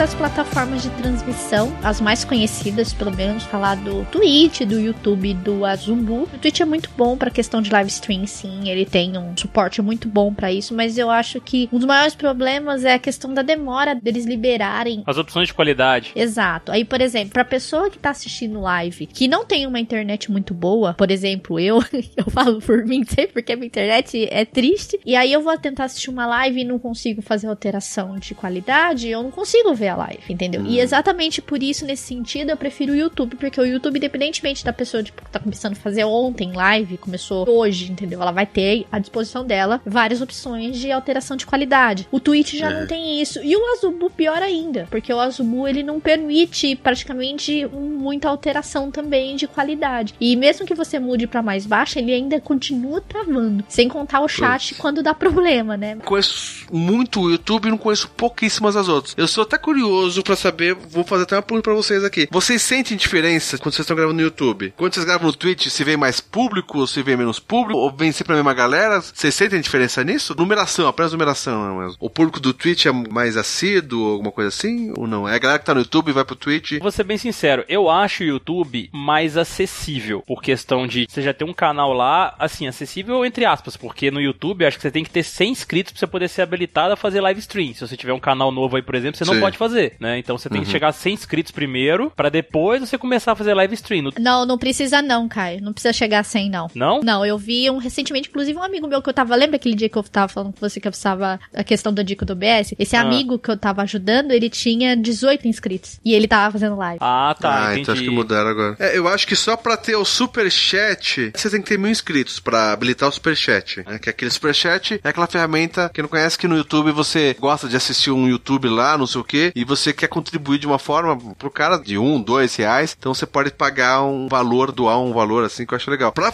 habilitar o Superchat, tem que ter mil inscritos. Mas de fazer live, então acho que é isso mesmo, não, tem limite. É, então, aí o que que rola, assim, eu acho o YouTube mais acessível, porque é uma plataforma que todo mundo conhece, que todo mundo, todo dia acessa e tal, mas assim, o Twitch, eu acho ele, na minha opinião, mais agradável pra poder fazer. O YouTube, ele, à disposição dele lá pra poder fazer live stream, o chat, da forma como ele fica e tal, o videozinho assim, eu acho no Twitch mais agradável, que o chat é um pouco maior, ele é é uma plataforma voltada só pra aquilo, então assim, eu lembro quando a gente migrou do Twitch pro YouTube, que a gente fazia antes no Twitch, né, as lives. Quando a gente migrou pro Uhum. YouTube, até a galera acostumar como é acostumada hoje, muita gente reclamou, porque mandava mens muita mensagem seguida e tal. O YouTube barrava, falava, tipo, não, espera 30 segundos ou não sei quantos segundos aí pra você mandar uma Sim, próxima sim. mensagem e tal. E não tinha sistema de donation, não tinha subscribe que, que dá o dinheiro e tal, também igual o Twitch tem, que é uma, uma outra possibilidade aí. Por exemplo, cara que mexe com stream profissional, muitos deles, pelo menos os que eu acompanho, né, cara dos Estados Unidos, até cara aqui do Brasil mesmo, cara, eles moram no Twitch pra fazer essas lives, porque eu acho que lá a forma como eles recebem e como o público se sente mais agradado e tal, e a forma como eles fazem as doações e os subscribes e a disposição das coisas, o, o bot e as, os vários recursos, os plugins que o Twitch pode oferecer pro live streamer, né, fica mais interessante. É, o, o Twitch ele foi feito pra aquilo, né? Dá pra Exato. ter ideia. O Twitch foi feito pra fazer live. O YouTube tá quebrando um galho e fala, mas saber, vamos fazer isso aí também, né? Vamos dar uma, uma chance de você ter uma proximidade maior com seu público sem ser apenas vídeos, entendeu? Mas aí É. o YouTube tem aquele negócio. Você pode fazer live stream sim, mas o nosso foco, o nosso forte continua sendo vídeos. Então se você fizer só lives, você vai se fuder, entendeu? Porque é igual a Valina já falou. A live, o problema dela no YouTube é que ela arrebenta a retenção do canal. E o canal para poder sobreviver, ele depende dessa retenção, porque senão como é que o YouTube recomenda o seu vídeo, o seu canal para uma outra pessoa que entra na plataforma, entendeu? Então o Twitch não uhum. tem essas questões também. Por isso que eu falo que o YouTube é mais acessível, por você só criar um canalzinho lá e poder fazer, do uhum. que o uhum. Twitch, porque o Twitch tem toda essa questão que a Van explicou da qualidade de ter que ser habilitada, você ter que habilitar uma parceria com o Twitch para eles poderem te dar mais algumas regalias lá para fazer sua transmissão ficar mais agradável para o público também. Uhum. O Twitch é uma plataforma assim muito robusta e muito melhor para o streamer profissional. Uhum. O Azubo, eu acho que eu nem preciso falar porque a Van já falou tudo. o Azubo é problema assim, eu acho. Como eles ainda estão no começo, eu entendo até essa Sim. questão, eles estão no começo, ainda eles têm muitas melhorias para fazer. Mas assim, na atual situação, acho que ele fica meio impossível de usar. A gente teve é. alguns probleminhas, tudo, mas nem convém falar, mas eu não acredito é. que eles uhum. vão melhorar ainda bastante. A gente não tá falando que o Azubu é ruim pra caramba, vocês não devem utilizar não. nem nada disso, não. A gente não é um arauto aqui da verdade, a gente não, não, não, sabe tudo e tal, entendeu? A gente só tá dizendo que a nossa experiência com o Azubu não foi lá tão agradável quanto a nossa experiência foi agradável Exato. com Twitch e YouTube. Então, assim, a gente não tá falando uhum. que o Azubu é ruim, não. Então, agora, uma coisa que vocês não mencionaram aqui, mas eu tô vendo que tá muita gente fazendo, e eu tenho curiosidade, eu tenho medo e curiosidade, mas vocês sabem que já tem gente fazendo lives no Facebook de videogame. Sim. Verdade, hein? É um ponto pra O que, que vocês acham disso? O Facebook, o que acontece? Quem faz live, é claro, o Caio falou, tem canais que vivem disso, tem canais grandes que os caras ganham uma baita grana. É claro que quem não quer ganhar dinheiro? Todo mundo quer ganhar dinheiro. Claro, Sim. isso é óbvio. Mas a nossa ideia em fazer live é crescer o canal, mostrar o nosso conteúdo, tudo mais, não sei o que. Não estamos fazendo isso pensando em focar em dinheiro, até porque senão a gente tá morrendo de fome nessa hora. Mas o YouTube hoje, ele é uma ferramenta conhecida, porque até o YouTube, se compra qualquer celular aí, Android, o YouTube já vem instalado lá. Não vem o Twitch e não vem o Azubo. Mas também, hoje em dia, se compra um celular, já vem o plugzinho do Facebook já instalado ali também. Uhum. Entendeu? Então, hoje em dia, muita gente está usando o Facebook para transmitir live. E o que acontece? Você tá descendo a sua timeline lá, você tá rodando com o dedinho no seu celular, você vai passando e de repente já tem um amigo seu fazendo live lá e o Facebook já contabiliza aquela sua passada pela timeline como uma visualização, né? Ou você tá vendo online ali nele. Sim. E mostra o númerozinho, tantas pessoas estão vendo agora, não sei o que. Se você clicar lá, você vai abrir o chat também, né? Vai abrir a, a janelinha do cara fazendo live e vai abrir o chat. A única coisa que não tem no Facebook por enquanto é a monetização que tem no YouTube, mas acho que daqui a pouco vai começar a entrar também essa parte de monetização. Mas ou seja, eu percebo que o Facebook tá querendo um pedacinho, roubou um pedacinho do Twitch do YouTube mesmo desse pessoal que faz live. Tem gente que eu tô vendo fazer muita live, o cara faz até pelos dois, pelo YouTube e pelo Facebook, mas tem muita gente fazendo live pelo Facebook. O Facebook é legal porque assim, é a maior rede social do planeta, né? Exatamente. O Facebook se aproveitou disso para poder criar dentro dele mesmo uma plataforma de transmissão que aí isso traria mais pessoas ao invés de fazerem lives, por exemplo, no YouTube ou em qualquer outra plataforma, opta por fazer no Facebook. Até porque o Facebook tem muito mais gente e às vezes acidentalmente, propositadamente, não sei dizer exatamente isso. Você tá passando então... por lá e uma página que você curte, por exemplo, uma página de games que você curte, tá fazendo live. E aquela página, por exemplo, tem 10 mil pessoas. As 10 mil pessoas uhum. que curtiram sua página, elas vão passar pela timeline delas e vai estar tá vendo você lá fazer live. Até porque a gente tá plugado quase que diariamente no Facebook, né? No, no YouTube, quando você quer ver uma live, você tem que procurar. O Facebook ele joga na sua cara. Ele primeiro manda na notificação, não sei quem está ao vivo agora. Ou se você tá descendo as fotos da timeline, né? Porque quer ver as fotinhas dos amiguinhos, não sei o que, o que, que o amiguinho comprou de jogo, não sei o que, aparece um amiguinho seu fazendo live. E você não tá procurando live no YouTube, e de repente a live é exposta para você de uma forma que você não acharia aquele cara se ele estivesse fazendo no YouTube, entendeu? Então essa é uma vantagem. É, exatamente. Isso que vocês estão falando é bem certo mesmo, porque uma grande vantagem no Facebook, tipo, se eles colocarem esse negócio em peso, aprimorarem esse serviço, eu acho que vai ter muita gente fazendo live stream por lá apenas sim. Uhum. Porque, principalmente o YouTube, né? Porque o Twitch ele depende um pouco também de estatísticas para ser recomendado o canal, mas o YouTube mais ainda precisa de estatísticas para poder recomendar esse canal. O Facebook, cara, não. Por exemplo, se você tem um amigo na sua rede Isso. no Facebook, aí um amigo desse seu amigo que não é o seu amigo compartilhou uma coisa com essa pessoa, cai na sua linha do tempo também, porque ela compartilhou Exatamente. com aquela pessoa que tá na sua rede. Então, cara, a forma disso disseminar é muito mais absurda uhum. do que no Twitch, do que no YouTube, cara, sabe? A mesma coisa que eu falo, isso pro bem e pro mal. No caso, eu tenho meu Face pessoal, onde eu adiciono todos o pessoal que é do site, fãs, Sim. mas também adiciono parente, clientes do meu trabalho, que no meu trabalho não tem nada a ver com o canal. Então, é que tá, pro bem e pro mal. Eu posso fazer uma live e um cliente meu vê eu fazendo a live, eu ficaria constrangido, porque o cara não tem ideia que eu faço live também. Não que eu tenho um problema em fazer live, né? Sim. Mas eu pego o público que eu quero e eu posso pegar minha tia lá do interior, que também fala: ai, o que, que é isso tá fazendo, menino? Sai daí!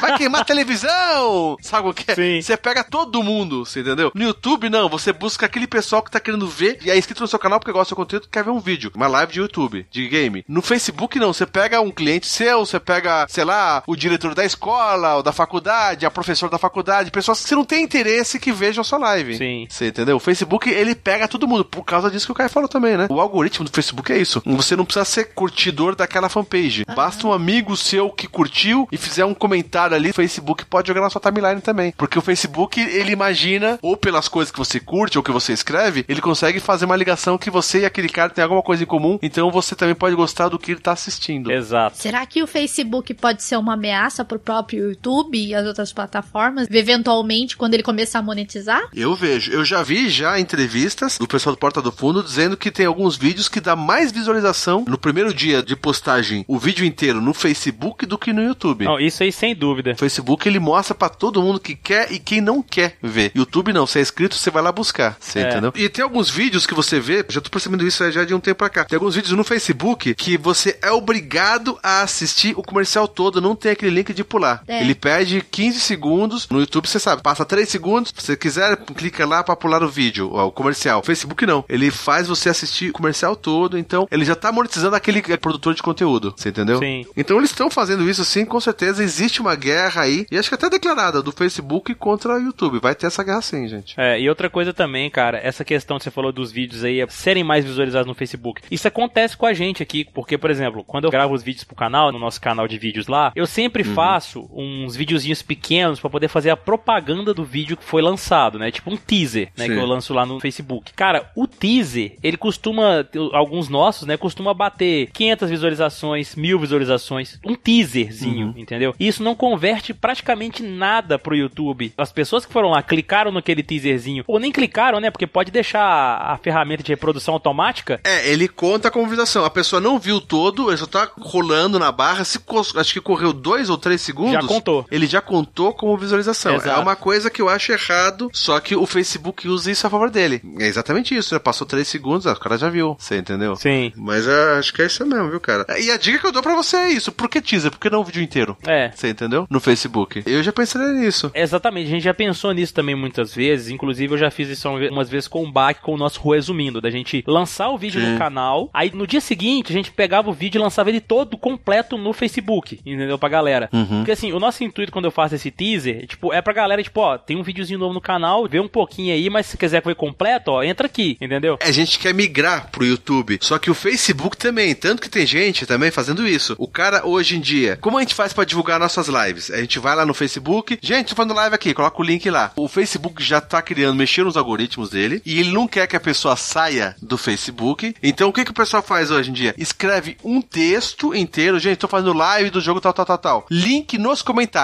Daí o cara nos comentários, o primeiro comentário, o cara coloca o link do YouTube. Porque dessa forma, o Facebook, ele não tira o alcance daquela postagem. Se você botar um link pra um site, isso a gente já sabe que a gente teve muito problema há dois anos atrás quando o Facebook mudou o algoritmo, né? Antigamente a gente tinha 20 mil curtidores na fanpage, colocava um post, ela alcançava 800 pessoas. Sim. Né? Um post com um link pro site. Hoje em dia, ela mudou, se coloca um post, ela alcança 15 pessoas, né? E se você escrever só um texto, sem link nenhum, ela alcança mais. Sim. Você entendeu? Porque o Facebook não quer que a pessoa saia da rede social dele. Exato. Então o que, que o pessoal faz? Gente, tô gravando live. Link nos comentários. Isso aí é muito comum você já ver já em, em muito cara que faz live. Faz isso. Ele não coloca mais o link na postagem principal. Ele vai no comentário e coloca, porque já tá a guerra declarada. Facebook versus YouTube. Você entendeu? O Face não quer que você vá pro YouTube. Aí, ó, tá vendo? Fica a dica então, ó, pra quem faz live stream e estiver escutando aí, ó. Eu, eu vou começar a fazer isso. Tô pensando em fazer isso já também pro próprio Meia Lua, quando eu for divulgar live do YouTube e tudo. É válido o teste. A gente fica triste porque acontece, quando a gente coloca o link no post, abre aquela janelinha com a figurinha, a gente acha que aquilo é mais atrativo, né? A imagem do jogo, quem tá jogando, alguma coisa assim. Fica mais bonito visualmente. Só que o Facebook, ele diminui o alcance daquilo. Eu já faço diferente quando eu vou fazer um vídeo ou até live mesmo quando a gente faz, a gente monta a capa. Aí ao invés da gente deixar aquela miniatura gerada pelo próprio Facebook do YouTube, a gente tira aquela miniatura e sobe a imagem. Só que o problema é que ainda o link se mantém lá no post. Tem que botar link nos comentários E colocar lá o link no, nos comentários, cara. Testes, né? Tem que fazer tudo isso. Mas é o que eu falei, isso é uma guerra declarada. Isso é uma coisa que o Facebook falou: não, não.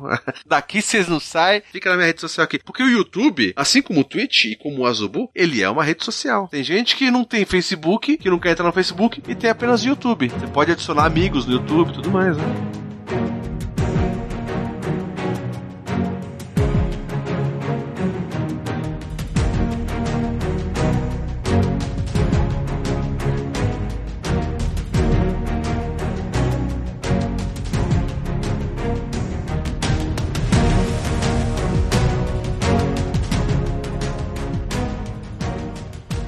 E agora a gente vai falar um pouquinho sobre a questão de fazer live stream mesmo, como que o pessoal pode fazer, vocês que estão aí acostumados a mexer nas plataformas, tanto o OBS como o próprio YouTube, e explicar pro pessoal como que faz, se a pessoa quiser fazer live stream, o que, que ela tem que fazer primeiro, quais são os passos. A gente basicamente já falou, né, a parte do início lá dos problemas técnicos, o que a pessoa tem que ter, pelo menos, para ela poder fazer uma live stream, né? É um upload bom, relativamente bom, não precisa ser ter uma internet de Deus pra você poder fazer, entendeu? É, não. É, um mega de upload dá pra você fazer uma live assim, mediana. Vai ter aquelas travadinhas periódicas ali assim e tal. Eu mesmo fazia live stream com um mega. Rola, cara, porque você consegue no próprio. Eu não sei, como eu falei, não sei como no Twitter que eu não, não faço. Aham. Mas no próprio YouTube e, e no próprio OBS, você consegue mexer na qualidade de vídeo. Exato. Se, se, se você tem um Mega, você não vai botar ele em HD. Exato. Você vai abaixar. Eu jogo muito jogo de, de Mega Drive aqui, que eu gosto. Por que, que eu transmiti um jogo de Mega Drive em HD? Eu posso colocar em- o próprio game em 480? Sim. Entendeu? Por que eu vou deixar aquele jogo em HD? Tudo bem, o cara vai ver minha imagem na minha câmera bonitinha. O cara não quer ver minha imagem em HD, o cara quer ver o jogo em HD. Ah, não. Eu ia entrar na sua live pra te ver, Valino. Pra me ver HD, É né? claro. Você quer me ver em 4K, meu amigo? Ai, delícia! Você quer me ver de 4? De 4K. Ai, que delícia. Ele quer ver você em 3D, VR. 3D, É, exato, em vários isso, ângulos. VR. Hum, delícia. Meu Deus do céu, cara. A internet, ela ajuda. Mas se o cara não tiver internet boa, que nem eu, tinha internet que era vagabunda e gravava me filmando. se for pra escolher entre internet e PC bom, se o cara não tem onde gastar, ele tem que escolher um ou outro, Aham. a internet teria que ser no mínimo de um mega. Mas o PC, eu acho que. Não que isso ser bom, mas tem que ter um PC razoávelzinho pra você É. conseguir jogar. No meu caso, o meu PC não é bom. Se eu emular alguma coisa, se eu tentar fazer live da Steam, ele já abre o bico. Eu não tenho placa de, de vídeo nele, pra você ter uma ideia. Pra você fazer live stream, né, ouvintes que estão ouvindo aí, a gente tem que utilizar um software que faz essa ponte pra gente, né? A gente mencionou várias vezes aqui que é o OBS. O nome dele, na verdade, é Open Broadcast Software. É um software gratuito. É gratuito, né? Vocês podem baixar aí pra poder utilizar. Tem o OBS, a versão comum dele, mas hoje em dia tem o OBS Studio também, que, é uma, que ele é uma versão dele mais robusta e muito melhor, na minha opinião. Que eu tô usando ele até pra gravar vídeos pro canal. Os vídeos lá do nosso canal de vídeos é tudo pelo OBS também, entendeu? No caso, se vocês forem fazer lives tanto por Twitch quanto por YouTube, vocês vão ter que gerar uma chave de transmissão na sua conta e tudo mais. E no, no YouTube ainda te dá a opção de você criar um evento que fica um negócio mais profissional, mais bonito, marca horário, tudo certinho. Sim, as né? pessoas que são inscritas no seu canal, se elas clicarem naquela sinetinha, né? Você se inscreve no canal da pessoa e tem um sininho do lado. Sim. Dá um peteleco naquela sineta, você recebe um aviso quando a pessoa começa a live, alguma coisa assim, né? Exato. Ele, a- o YouTube ele chama, né? Ele manda um convite, digamos assim. E é que nem o Valina falou, tem que ter um computador razoável, porque o OBS, quando você começa uma transmissão ao vivo, ele consome muito processamento. Aí pensa, além do jogo que tá aberto, aí vamos supor, igual a gente aqui no Meia Lua, que tem o Skype também que a gente utiliza pra poder ter mais pessoas. Tem o Skype também que consome memória pra cacete e processamento também, entendeu? Por Juntando tudo isso, se você não tiver um computador que aguenta o tranco, pelo menos em processamento e memória, né? Porque o jogo, você pode jogar um jogo retrô, que nem o Varina faz, mas se tiver, não tiver um processamento bom e memória, não, não tem como, cara. Você pode ter a melhor internet do mundo. E, e outra coisinha importante também, a placa de captura. Sim. né? O, o pessoal falando, que, que placa que você usa? Você usa uma placa de captura não sei o que, não sei o que. Eu tenho duas placas de captura e uma que é caríssima, que a gente comprou, que é aquela Avermedia portátil, portable, né, que ele chama. Pega em HD, então dá pra você fazer lives de, de Play 3, Play 4 tudo mais. Só que a, que a placa que eu mais uso é a chinchilenta vagabunda EasyCape, que é uma plaquinha que se, se você mora em São Paulo, na Santa Efigênia, você vai pagar 30 reais essa placa. É uma placa que ela não manda em HD, ela manda até em 480. Né? Ela encaixa via USB na entrada do seu computador e tem aqueles três cabinhos vermelho, amarelo e, e branco. Sim. Que é pra você ligar o, lá o videogame, Mega Drive, Nintendinho. Eu ligo até o Wii nela. Se você quiser ligar o, o seu Play 3, ele vai em 480, né? Porque o próprio Play 3 ele vai reconhecer que você não tá ligando o cabo HDMI. Ou seja, você não precisa ter uma placa de captura caríssima de, de mil reais pra você fazer uma live de um jogo. É. Tudo bem, você vai ter uma EasyCape de 30 reais, você vai fazer uma live que não vai ser em HD. Mas você vai conseguir fazer uma live. E se é jogo no retrô, se é Nintendinho, só Super Nintendo, jogos que não são em HD, o próprio Wii mesmo, ele vai lindo, redondamente, perfeitamente, muito bem com essa plaquinha de 30 reais. Outras opções de, de live stream também, ba- bacana você ter lembrado da placa de captura mesmo, Valina, porque a gente usa também uma placa de captura aqui pra poder gravar vídeos e pra fazer lives também do, dos consoles. Só que aí, por exemplo, como tudo na vida evolui, a tecnologia também evolui e ela evolui rápido pra caralho, né? Que a gente vê, vê aí todo, todo ano tem coisa nova. Aí o que que acontece? Os consoles eles evoluíram de um certo ponto que, se você quiser fazer uma live do seu videogame, você pode utilizar o videogame direto pra poder fazer isso. Você não precisa de um software intermediário como o OBS, por exemplo, né? O, próprio console, ele já vem com a plataforma preparada do próprio console mesmo, no software Sim. dele, que você coloca os seus dados de transmissão lá e você começa a transmissão lá por ele mesmo. Não vai ter a, a moldura bonitinho como dá pra você fazer no OBS, claro, porque é um Sim, software sim. que tá assim pra você papum fazer a live lá acabou, entendeu? Mas é uma opção É. pra quem não tem um computador bom ou tem como fazer uma configuração. Exatamente. Eu, eu faço as lives do Play 4, é, eu faço direto do videogame, porque o meu PC não tem placa de vídeo, ele engasga. Mesmo que eu coloco a AverMedia, ela não consome tanto processamento, mas mesmo assim os frames vai picotado. Exato. Você entendeu? Ela engasga toda, o meu PC não aguenta. Então, live de Play 3, é, eu não consigo fazer direito, eu tenho que abaixar muito a resolução, eu tenho que abaixar os frames, eu tenho que tirar de 60 para 30 FPS. No Play 4, eu posso colocar em HD, quando eu vou fazer live de Play 4, pelo próprio videogame, eu não uso o Wi-Fi do videogame, Uhum. né? Eu ligo direto o, o- cabo do modem, né, para não, não ter problema, e nunca tive problema, cara. Foi uma vez ou outra caiu assim, mas é coisa de um pico de energia, mas assim, ele vai que vai bonito. Pelo Play 4, você pode fazer direto por É. ele. Você tem um canal, você tem que ter um canal, né? Sim. Ou no Twitch ou no, no YouTube. Você cadastra lá, mas cadastrou, vai direto. Só tem esse problema que eu ainda acho que eles vão mudar isso aí. Eu ainda acho que em futuras atualizações eles vão começar a mudar. Porque que acontece? Na Sony, você também consegue fazer o seguinte: ele também tem a chamadinha rede social. Você vai gravar uma live, você pode convidar os seus amigos que são inscritos, que são adicionados com você lá, né? Você, você liga o PlayStation 4, você consegue ver quem tá fazendo live pelo PlayStation também. Isso. Tem uma ferramenta que você pode procurar live desse jogo. E tem um cara lá que você não é nem adicionado, você não é amigo dele, mas consegue ver o cara fazendo uma live ao vivo e consegue escrever no chat e tudo mais. É uma concorrente, é um mini concorrente do YouTube, digamos assim, né? O o outro recurso interessante também, além desse que você falou que realmente é muito interessante, que une a comunidade, né? Tipo, você não precisa ser amigo da pessoa simplesmente pra poder ela entrar lá na sua live. Não, isso aí tá aberto pra toda a comunidade. Isso é muito bacana, que atrai mais gente, né? É. E tem um outro recurso interessante que ele é bem forte no Xbox One. O PlayStation até tem, mas eu, eu experienciei aqui e tal, não gostei muito não, sabe? Que é você, por exemplo, o Xbox é da Microsoft e a Microsoft tem É. o próprio Windows e o Windows 10, né? Que é o Uhum. Windows mais novo aí. Agora, a Microsoft tem essa questão, né? De multiplataforma, né? Tem jogos mesmo que são lançados pro Xbox que já estão automaticamente habilitados pro Windows 10, né? Para as pessoas que têm o Windows Uhum. 10. E o software do Xbox que tem no próprio Windows 10, ele te possibilita fazer streaming do videogame pro computador de forma que você pode usar, por exemplo, ah, eu quero transmitir um jogo do meu Xbox One aqui lá no meu canal lá pra galera, pra assistir. O que, que eu faço? Eu Uhum. capturo a imagem, né, do meu Xbox no meu Windows 10 com o software do Windows 10, abro o meu OBS, configuro bonitinho e transmito. Tranquilo também. Ou seja, você faz pro videogame, mas põe a capa pelo Windows, é isso? Exatamente. É como se você tivesse uma placa de captura sem ter a placa de captura, entendeu? Porque o Windows faz a ponte pra você. Sensacional isso, cara. O PlayStation, ele tem um software que faz isso. Só que pra mim, na minha opinião, né, eu não sei se alguém já teve a experiência e foi, e foi de boa, mas Eu nem sabia que tinha. foi horrível, cara, pra mim, assim. Eu coloquei o software do PlayStation aqui e tal, poder tentar fazer isso. Aí travou pra caramba, tava dando problema de conexão e tal. Agora, com o Xbox, cara, foi tudo as mil maravilhas. Ele vai lisinho, né?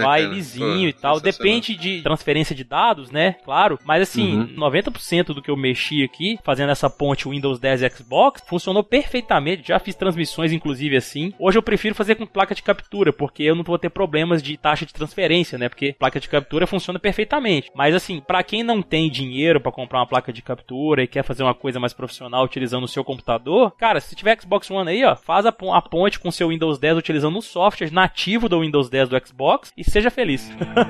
Fica a dica.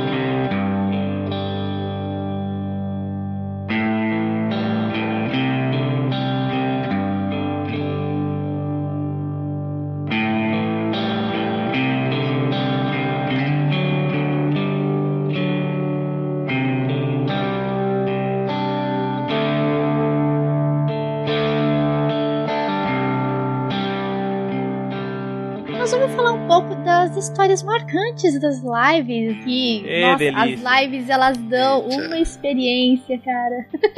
Cada história que aparece dentro dessas lives, olha, em todos esses anos de indústria vital, cara. Ó, e, e uma coisa que eu já vou começar falando a respeito dessas histórias marcantes de lives, não só que marcam a nossa vida e fica lá guardado na nossa memória, não, mas isso também evolui nós streamers também como pessoas no sentido de a gente aprende a conversar melhor, a interagir melhor com pessoas, entendeu? Sim. Igual assim, como a gente tá falando com um grande público, a gente tem que interagir, a gente tem que fazer de tudo pra não ficar aquele negócio monótono e divertir o pessoal. Quando a gente sai pra rua, né, a gente vai trabalhar aí na nossa empresa, a gente trabalha e tal, sai pra rua, vai pro mercado e conversa com pessoas e conhece pessoas. Cara, repara como a conversa flui muito melhor, porque você tá tão acostumado É quase uma aula de teatro as lives, né, Exato. cara? Meu cunhado ele fez aula de teatro. Eu falei, Leandro, você não precisa fazer aula de teatro, porque as lives, ela, ela faz isso, ela ensina você a se, se comunicar melhor, né, cara? Exato. Uma- são aulas de teatro que a gente tem. É claro que a gente tem que aprender muita coisa, mas é, esse tipo de contato que a gente fala com várias pessoas, de, né, que tem vários pensamentos diferentes, é aquela coisa, é difícil você agradar todo mundo, mas pelo menos você tem que tentar não ofender todo mundo, que já- você pode não agradar, mas não ofendendo tá bom. É, isso já é um trabalho interno, né, cara? De, de você controlar essa, essa coisa que a gente tem, tipo, instinto do ser humano. Quando você é xingado, você dá de volta, entendeu? Tipo, ah, você me xingou, então toma de volta. Não, como é live stream, a gente tá lidando com um público, a gente aprende a filtrar essas coisas. Tipo, pô, cara, não xinga não, tal, não fica assim não. Vamos conversar com a galera, chega mais aqui, vamos nos divertir, não vamos brigar com ninguém não, sabe? é sair de, de frias assim, né? De, de enrascadas assim, praticamente que na hora, ao vivo, né? Cara? Exato. É, que é isso, né? É, E a- uma das Nossa. maiores experiências que eu tenho, assim. Na verdade, a primeira experiência que eu tive com live assim não foi tão agradável, porque a primeira que eu entrei num canal aleatório aí, não sei por que que eu entrei nesse canal, que era do Twitch, né? Tipo, o cara não conversava com ninguém, saca? Eu fiquei assim, pô, mas o cara tem um monte de gente no chat e o cara não conversa, sabe? Como assim? Sim. E aí disso, Então, depois eu conheci o Meia Lua, entendeu? Foi disso eu acabei encontrando Meia Lua. Aí você teve uma experiência desagradável com meia lua, porque eu achei que você era um homem, né? Olha isso! É verdade, é verdade. Por quê? Entrou como? Qual o login que ela entrou? Era Van RBB. É, porque meu nome é muito Ah. genérico, entendeu? Pode ser Van, pode ser qualquer coisa. Pode ser Vanessa, pode ser Vanderval. Wanderson, Vanderval, Wanderson, Van Carlos. né? Então, quando eu entrei a primeira vez, o Caio achou que eu era um menino, entendeu? Na live eu falei, quem que é esse Van aí que entrou aí, gente? Um detalhe, que a gente falou de dicas de processador, essas coisas, mas eu acho que o bacana é exatamente isso que eu vou falando. A gente deu várias dicas sobre equipamento, mas não que a gente queira ensinar alguém aqui, nem nada disso, mas dicas pra quem quer fazer live. O que, que a gente recomendaria? Se você quer fazer uma live, eu acho que é o seguinte: você quer mostrar que você joga videogame ou alguma coisa assim. Mas, cara, você quer fazer uma live e você não conversar com a pessoa, eu acho que você pro lado errado. Você vai criar muito hater porque o cara vai entrar ali. Só se tiver 500 pessoas e daí o, o chat roda a milhão, daí eu até entendo que o cara não vai conversar com a pessoa. Mas tem 10, 20, 30, 40 pessoas, é um chat que dá pra você ler e conversar. O cara tá começando a gravar e tem 40 pessoas, ele não interagir, eu acho, na minha opinião, que o, o cara não era pra ele estar fazendo live. Vai fazer gameplay, cara. É por isso que a gente no Meia Lua sempre faz live, vocês podem notar, em dupla. Porque assim, o, o importante pra gente não é nem o jogo, cara. O importante é o público que Sim. tá ali, sabe? A gente quer interagir. A- o nosso intuito com as lives é deixar o dia daquela pessoa mais feliz, entendeu? Divertido. Interagir com a pessoa. É, mas mas eu não sei conversar, eu não sou. Atuar. Não, você não tem que atuar, você tem que ser. Ninguém aqui atua. A gente é. Do jeito que a gente é na- no vídeo, é isso que muita gente fala também. Mais uma vez, eu volto ao caso do, do meu amigo Celso Affini. Você fala, ah, mas o personagem. Eu falei, não, que não é personagem.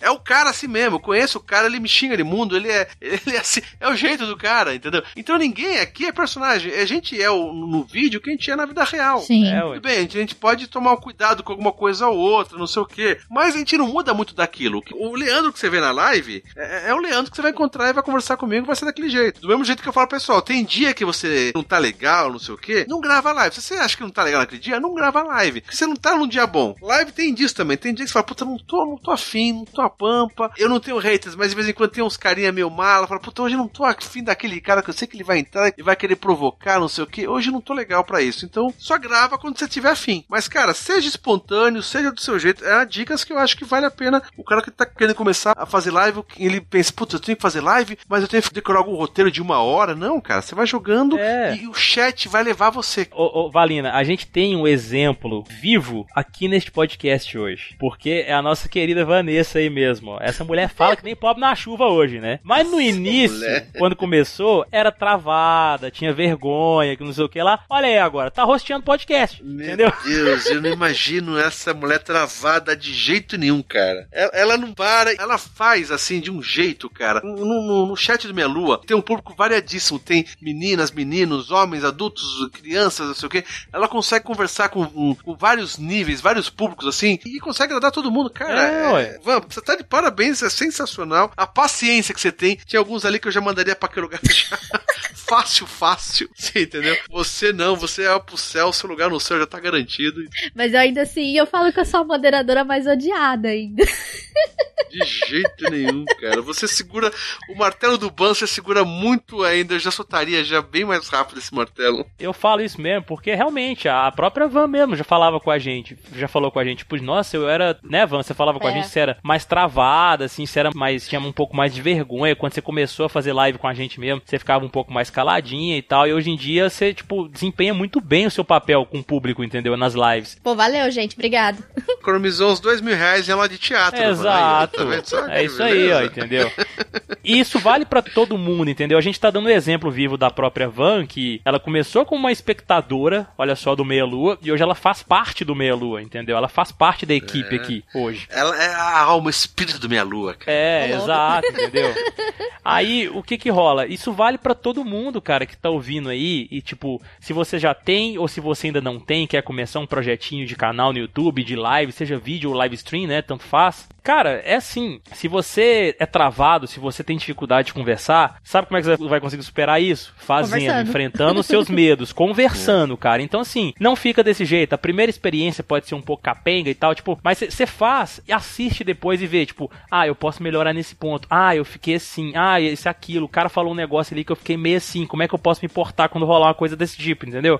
E assim vai, a gente evolui como pessoa pra tudo mesmo. Exato. E outra coisa, Caio, uma outra dica, aproveitando essa parte de dica que eu acho legal pro pessoal que tá ouvindo, que tem gente que tá ouvindo que já grava, que quer saber, não sei o quê. Também tem aquele outro lado, né? Tem pessoal, hoje em dia a gente vê, é, eu- cara, eu fui no, foi nesse ano, é, foi no início desse ano. Eu fui num show, levei a minha filha para ir num show que foi aqui no Espaço das Américas de um youtuber que joga Minecraft e o cara lotou o Espaço das Américas vendendo ingresso a 150 reais. Olha aí. Entendeu? Pra você ter uma ideia como que é. Então o que acontece? YouTube tem isso também, né? O cara quer ser youtuber. Youtuber é quase um astro global, praticamente, né? Sim. Então, tem gente que começa a fazer, eu quero fazer live porque eu quero ficar famoso. Tudo bem, você pode conseguir ficar ou pode não. É aquela coisa, não fique pensando em números. Tem dia que eu começo a fazer live, tem duas, três pessoas. Tem dia que eu tenho 30, tem 40, tem 50, entendeu? Você não tem que ficar preocupado com números, tem que ficar preocupado se você tá curtindo, tá? Porque tem algumas pessoas que começam a fazer lives, que começam a monta o canal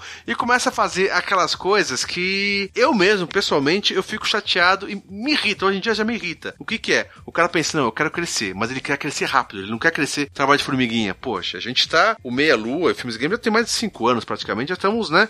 É, fazendo um trabalho de formiguinha, conquistando o público é, no jeito legal, correto, pouco a pouco, né? Tem gente que quer já começar o canal, entra no, no, no youtuber aí grande, né? E já vê toda a rede de amigo deles e vai adicionando toda aquela galera. Depois manda inbox pra todos os 5 mil amigos, que é o limite do Facebook, e falou: Oi, faço vídeo aqui aqui, se inscreve no meu canal, não sei o que, sabe? Sim. Eu acho um jeito errado. O cara começa a fazer live, já entra no Message, coloca lá, ó, estou fazendo live, e manda pros 5 mil amigos, inclusive a avó e tudo, todo mundo mais que tiver no Message. Então são algumas dicas seguintes, você quer fazer, você quer crescer, quer ficar conhecido, é, vai pelo lado mais difícil, só que é o lado correto, entendeu? Porque senão você vai virar um spammer, você vai virar um cara chato, o cara vai fazer live, já marca 70 pessoas no Facebook, pô, todo dia eu tenho que ficar pagando, ninguém que me marca, ninguém manda inbox, puta, enche o saco isso. É, aqui também acontece comigo. Sabe? Então é aquela coisa, não adianta você tentar, é, eu vou crescer, mas quer saber, eu vou usar aqueles três caras de escada ali porque eu vou crescer. Não, faz o trabalho direitinho, cara. Entendeu? Não é porque você gosta do, do trabalho do cara que o cara vai ser obrigado a compartilhar sua live, a retweetar sua live, ou senão o cara entra no chat,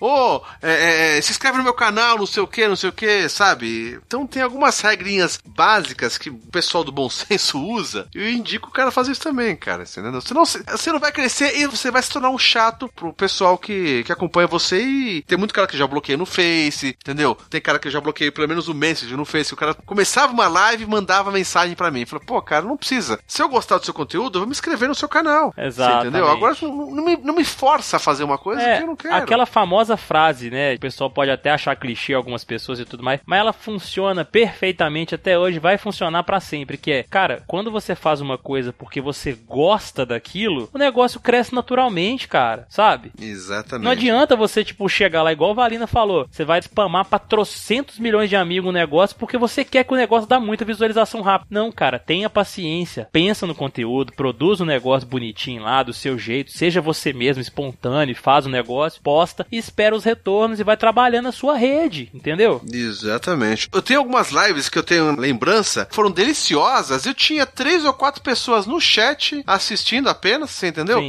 E foi muito mais gostoso do que lives que eu tenho com 60 pessoas, que fica, sabe? Então, cara, não vai pensando em número, não pense em número, cara. Pensa em você se divertir, você fazer uma coisa que você gosta, curtir. Hoje em dia, quando eu não fazia live, eu jogava pouco videogame. Hoje em dia, o que acontece? As lives me trouxeram de volta. Não porque é uma obrigação, mas tipo assim, eu separo o meu sábado à noite para fazer live, falo, puta que gostoso, sábado à noite tem uma live, legal, não sei o que.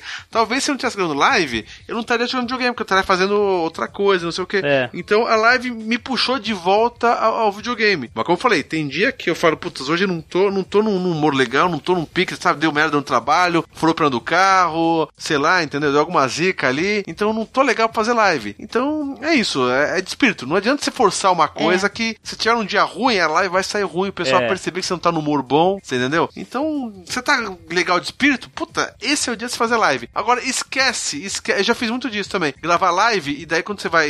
Eu abaixo no, no, no YouTube pra não, não ver o número de pessoas. Você entendeu? Eu falo, não, isso aí. Que de vez em quando você, você queira, mesmo que você não queira, isso dá uma viciadinha. De vez em quando você quer ficar dando uma olhada quanto tá o número de pessoas. Sim. Entendeu? Então, sabe, desce a barra de rolagem e esquece. Deixa só a janelinha do seu vídeo. Não se preocupa com o número de pessoas. Depois você vê no final se deu, se não deu. Deixa só o chat aberto pra você conversar com o pessoal. Mas não esquenta a cabeça com o número, cara. Faz porque você gosta. Se você fizer pensando em, em crescer, vou bombar, eu quero ter, quero ganhar a plaquinha do 100k, eu quero ter um milhão, não sei o quê. Cara, a chance de dar errado, né, de, de não vingar isso é grande, cara. Porque você vai com expectativa. E expectativa frustra as pessoas. Ainda mais que no YouTube tem muita gente é, fazendo live cada vez mais, entendeu? Há 15 anos atrás, canal, é, pessoal fazendo vídeos no YouTube era novidade, né?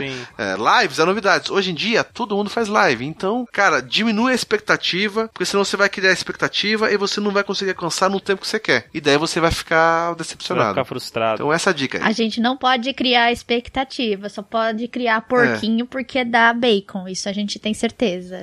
É, pois Porquinho é. é. bom. É bom demais. e amanhã, sábado, é feijoada. É delícia. Ai, que delícia, cara.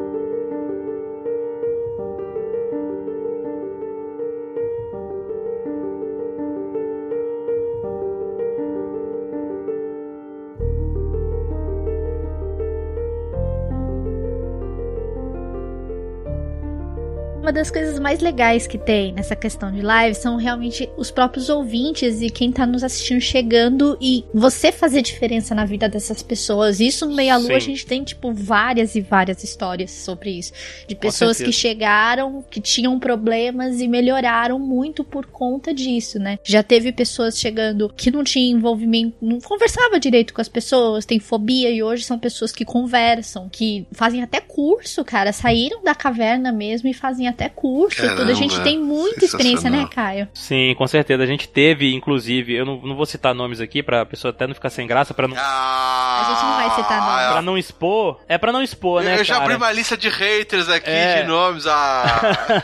Não, mas assim, é, isso foi de um elogio mesmo que a gente recebeu uma vez. A pessoa compartilhou pra, com a gente no post no Facebook. Ela escreveu mesmo lá, ela escreveu um texto e mandou pra gente, tipo, agradecendo que ela tava passando por uma depressão muito profunda. Que depois que ela conheceu o canal do Meia Lua, começou a acompanhar nossas lives e tudo mais, ela melhorou. O dia dela se tornou mais feliz. Tipo, ela chegava lá na live, conversava com a gente, pedia conselhos e tal. E a gente dava conselhos também, a gente dá. A gente não conversa só sobre jogo. O jogo pra gente nas lives é um pano de fundo, entendeu? É divertido, é. A galera tá Sim. lá pra ver o jogo também, tá. Mas a gente conversa sobre o que a galera quer conversar. Se a galera quer chegar lá pra poder dar uma desabafada com a gente, ou alguma coisa que aconteceu na vida, pedir um conselho, seja em relacionamento, seja por um momento difícil que tá passando, a gente não vai ignorar, cara. A gente sempre ajuda, dá dica e tal. Tipo, ó, o que você precisar, cara, pode me procurar fora aí mesmo, da live, me manda uma mensagem, né? Eu te mando, eu te dou uma ajuda aí, te dou um conselho. A gente tá sempre aberto a isso. A gente recebeu um post, um cara compartilhou com a gente, agradecendo por isso, porque ele tinha depressão profunda, ele disse, e quando ele conheceu a gente, ele começou a melhorar, ele começou a ver que existem outras possibilidades e tal, começou a se comunicar mais, a brincar mais com a gente. Então isso é muito gratificante, muito mais do que qualquer dinheiro ou visualização que a gente pode receber, cara, entendeu? A gente mudar a vida de alguma pessoa com o que a gente faz. Isso é muito bom, muito bom. É muito 10, cara. E pessoas assim que tinham que têm fobia social, chegam ali, conversam normal, sabe? Pessoas que estavam mergulhadas em depressão, em outra doença, hoje estão fazendo curso, cara, pra melhorar de vida, sabe? Um curso nem que for, por exemplo, computação gráfica, por exemplo. Tô fazendo um curso, eu tô melhorando, olha só o que eu fiz, entendeu? Direto isso é postado no grupo, olha o que eu tô fazendo, gente, que legal. É, E não tem só um caso, não, não é um caso, são dois, três casos assim, pessoas realmente saindo da caverna e interagindo ali. E isso, meu, vale mais do que qualquer barra de ouro do mundo, porque você tá fazendo, mudando a vida da pessoa com o seu trabalho, entendeu? Mesmo você não tem um grande público, que a gente não tem realmente, tipo, às vezes mil pessoas assistindo a live. A gente tem o quê? Não, 30, também não, é, claro. dependendo 40, 50, passando por ali, mas são pessoas que é, a parte delas ali que realmente receberam alguma ajuda, foram ajudados com algum conselho da live, entendeu? sim. E aquela coisa, o, o pessoal se identifica com a gente, né? Quando tá assistindo, é, eles não conhecem pessoalmente. Eles se identificam com a gente e é muito mais fácil ele levar o seu conselho a sério do que um parente o próximo, entendeu? Aquela coisa, o parente próximo, a mãe, o pai, é sempre suspeito. Pô, mas aquele cara lá que tá jogando, eu gosto daquele cara. Ele se identifica tanto que ele leva o seu conselho, sabe, muito mais a sério do que uma pessoa que um pai dele que ama aquela pessoa e que ajuda mesmo, né? Sim. Então i- isso é, é muito legal, cara. É, eu acho sensacional. Eu não, não- não tive nenhuma experiência assim de. Nesse caso que eles tiveram. O que eu acho bacana e o estranho, no início assustava, mas depois, como eu já passei por isso, como eu falei, eu assisto lives também, mas é, caso que eu lembrei aqui,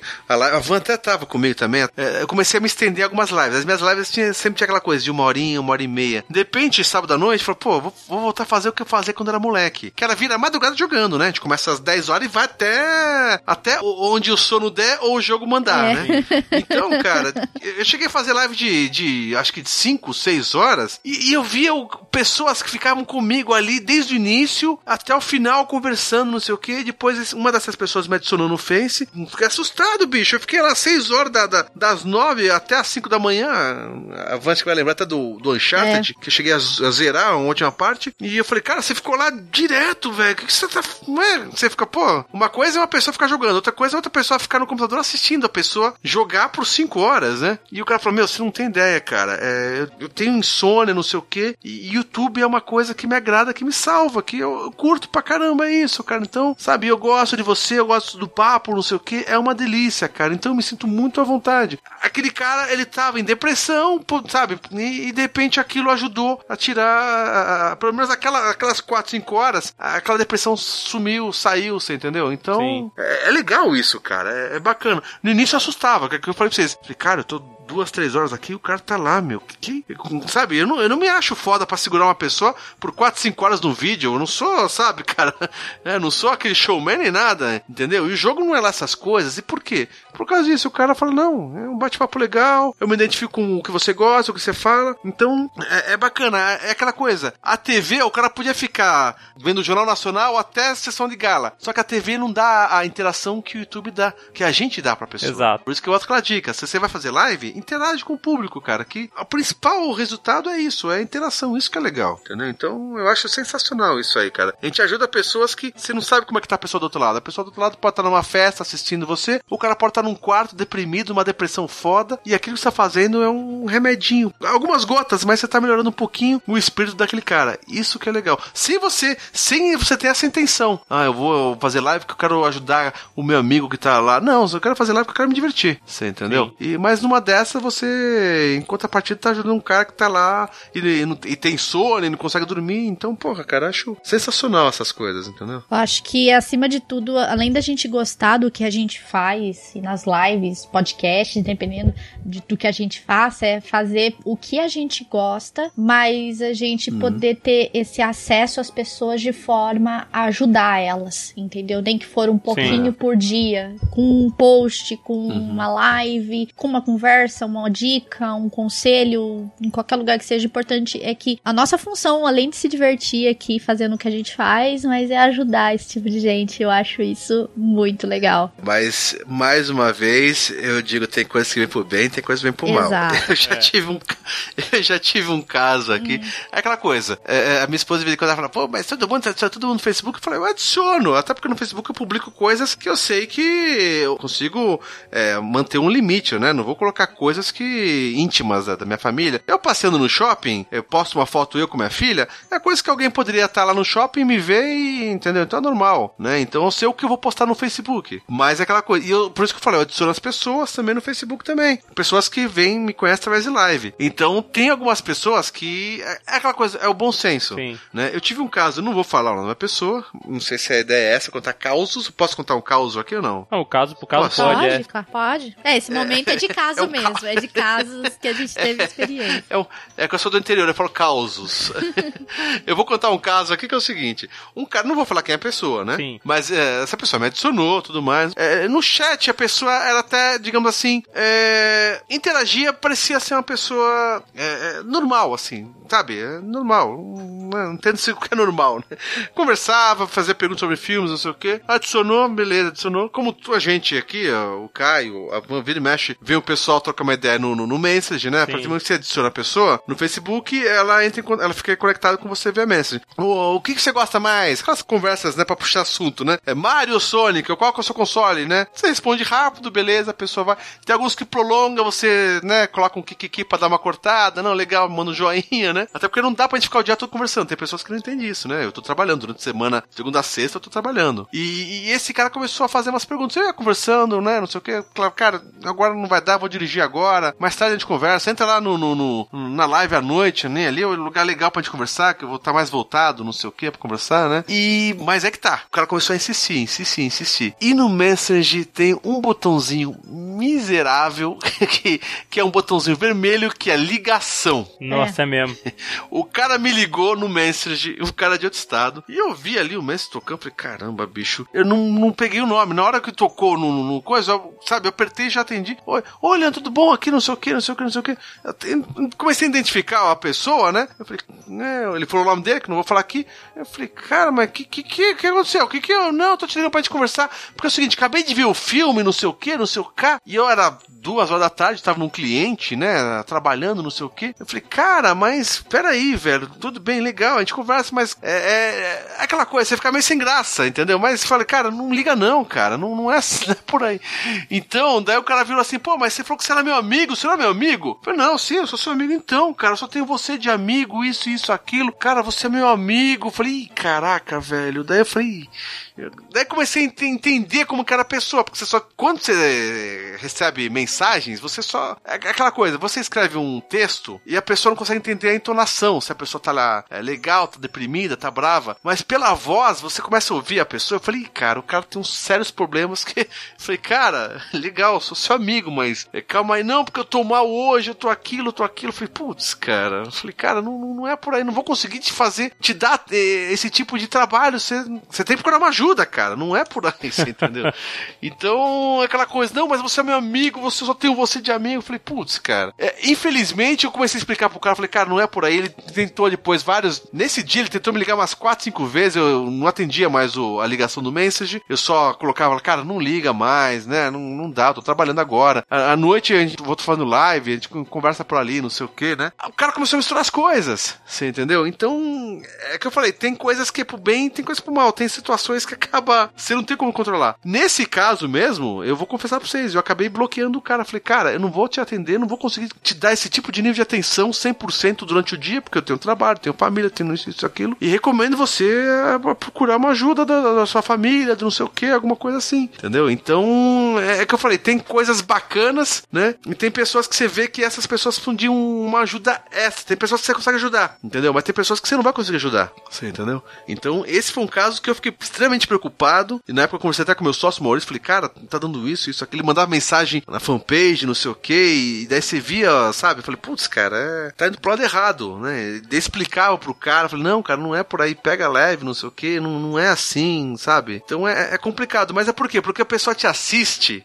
na cabeça daquela, daquela pessoa, você é o melhor amigo dela. Você nem conhece a pessoa. Não que não queira ser, mas é, é que nem podcast, né? Você vai ouvindo a pessoa, você cria tanta intimidade com a pessoa, e a pessoa nem sabe quem é você do outro lado. É. Você entendeu? Então, o que eu falei, é, tem coisas pro bem, tem coisas que, não que seja mal, mas é aquela pessoa na hora identifiquei e falei, cara, você, eu não vou conseguir resolver, você vai precisar de uma ajuda e não sou eu que vou conseguir fazer isso tudo que você tá pedindo, cara. Uhum. Entendeu? Então é, é, é situações complicadas, Sim. cara. Mas é aquela coisa, você começa um canal, você começa uma live, você tá. Sujeito a isso. Você tem que saber lidar com essas coisas e não adianta só bloquear o cara e falar, ah, vai se fuder, não sei o que, não sei o que, e pronto. Não, você tem que, pelo menos, deixar um pouco amparado a pessoa falar, cara, o caminho é esse, esse, esse, esse. Não adianta você forçar a barra, porque eu não, eu não vou conseguir mais do que isso. Sim. Né? Sim. Pelo menos orientação. Isso. Entendeu? Mas é, foi um caso que me deixou assim, no início, até porque a pessoa começou a ficar nervosa e depois me deixou até meio, meio receioso, cara. Você entendeu? Uhum. É, a gente tem que tomar os cuidados devidos, né? É, é, exatamente. A internet, a internet tem de tudo, né? Mas o mais importante diante de tudo isso é que a gente pode, pelo menos de certa forma, ajudar quem está nos assistindo. E Sim. não como profissionais da área, mas com conselho, como amigo, né? E tomar aqueles devidos cuidados, né? De você não, talvez, você não tratar isso de forma profissional. Então, tipo, olha, você, eu sou a autoridade no assunto. Isso aí jamais. Isso a gente sempre Exatamente, colocar é, isso como limite até para as pessoas que estão ouvindo a gente, né? Enfim, fazer Uhum. live é muito bom. É uma das melhores coisas que tem. Eu adoro live. Fazer live é super divertido e a gente se diverte fazendo isso. É gostoso. E as pessoas também se divertem. Eu espero que vocês tenham gostado do cast. Ouvido as dicas também. Obrigada, Leandro Valina, por você ter participado aí do cast Pô, com a sem gente. dúvida. Aí. Obrigado, já peço desculpa porque eu falo muito. Eu falei pra Vanessa, falei, Vanessa, se prepara que eu falo pra caramba quando começa não para. Mas, gente, live é uma delícia. Eu tô voltando a jogar todos os jogos antigos. É, é sensacional isso, entendeu? E o legal da live é principalmente isso, porque antigamente a gente jogava jogo é, com os amigos sentados na sala. Hoje em dia, cada um tá na sua casa, não sei o que. A, a internet faz isso. E quando eu tô fazendo live, eu sinto que os amigos voltaram a estar sentados. Só que em vez de estar sentado, eles estão assistindo do outro lado, mas eu tô jogando com os amigos outra vez. E isso que é gostoso, Exato. cara. Isso é, é uma, uma, uma sensação que, que eu voltei a ter. Jogar com a galera, você entendeu? É verdade. Então é, é bom demais. Se você que tá ouvindo o podcast aí não conhece live streams ou conhece, mas acompanha pouco, aí na descrição do podcast aí, ó, vai ter os nossos canais aí, nosso canal de lives do Meia Lua, vai ter o canal de lives aí também, o canal do Filmes e Games pra vocês acompanharem. Então, galera, vejam lá também as peripécias nossas, cara, porque é bem realmente muito divertido, sabe? É bem legal mesmo. E quem sabe vocês não passam a acompanhar, né? Tipo, que tem gente que só acompanha muito podcast mesmo e só podcast acabou, né? Mas quem sabe vocês, É. né, criam uma feição por lives aí também com o nosso conteúdo aqui, de repente. Exato. É gostoso demais. E eu já falo só, hein, se for me acompanhar, eu já digo que eu uso o Game Genie, então não vem encher o saco que eu não sou jogador hardcore, não. Eu uso o Game Genie aqui pra terminar as minhas lives, tá? Eu uso cheat, eu uso códigos, entendeu? Password, a vida infinita, meu amigo. E olha lá, é bom demais, cara. Obrigada, Caio, por você também ter vindo aqui. Coração pra você também. Ô, gente, que isso, estou aqui nesse meio luz. De vez em quando eu vou aparecer nos podcasts aqui. Eu estou mais sumido, mas é porque a live, os- as lives, não, né? Os vídeos do nosso canal de vídeos estão me consumindo. Então é isso aí. E pra terminar, eu acho que o Valina vai me apoiar, cara, nisso aí. Eu O acho quê? que o Caio tem que voltar a fazer as lives de terror, porque a Não, galera não. Pede. Oh, meu e eu Deus acho que o céu. Caio tem que voltar. É bom demais, É. gente. Ah, É, nem. é uma Oh, delícia, Deus. cara. Você sabe que eu não costumo me assistir nas lives, mas é tão gostoso a gente ver, cara. Estamos num sustos, cara. Nossa, cara, e, o Caio, ele dá uns gritos. Ele, cara, ele solta tudo nas Eu lives solto de terror. mesmo. Eu grito pra caralho, eu xingo pra É caralho. aquele grito do fundo, amigo. Aquele. Ah, aquele bem fininho, sabe? É uma delícia, cara. É bom foda, gente, é foda. Eu, e o pessoal, tem gente que já. É, rapidinho, tem gente até que me pergunta, tipo, Caio, você realmente tem medo? Você realmente assusta ou isso é teatro, isso é forçado? Velho, assiste as lives que você vai entender se aquele. É natural, cara. É imposs... Se aqueles é gritos que eu impossível, cara. dou, os gritos que eu dou, principalmente na live de Five Nights at Freddy's 4, nosso canal tem um compilado dessa live que eu fiz, inclusive. Os primeiros gritos que eu dou de susto, cara, aquilo ali, sem brincadeira, eu não sei como é que os, os vizinhos do apartamento não vieram me bater, entendeu? Sério, na boa, mas, cara, eu realmente eu sou cagão, velho. Eu sou cagão com filme de terror, sou cagão com jogo de terror e tal. Sou mesmo, eu admito. O importante é a galera se divertir. Isso é fato. É, e eu me fuder, né? É foda. É, exatamente.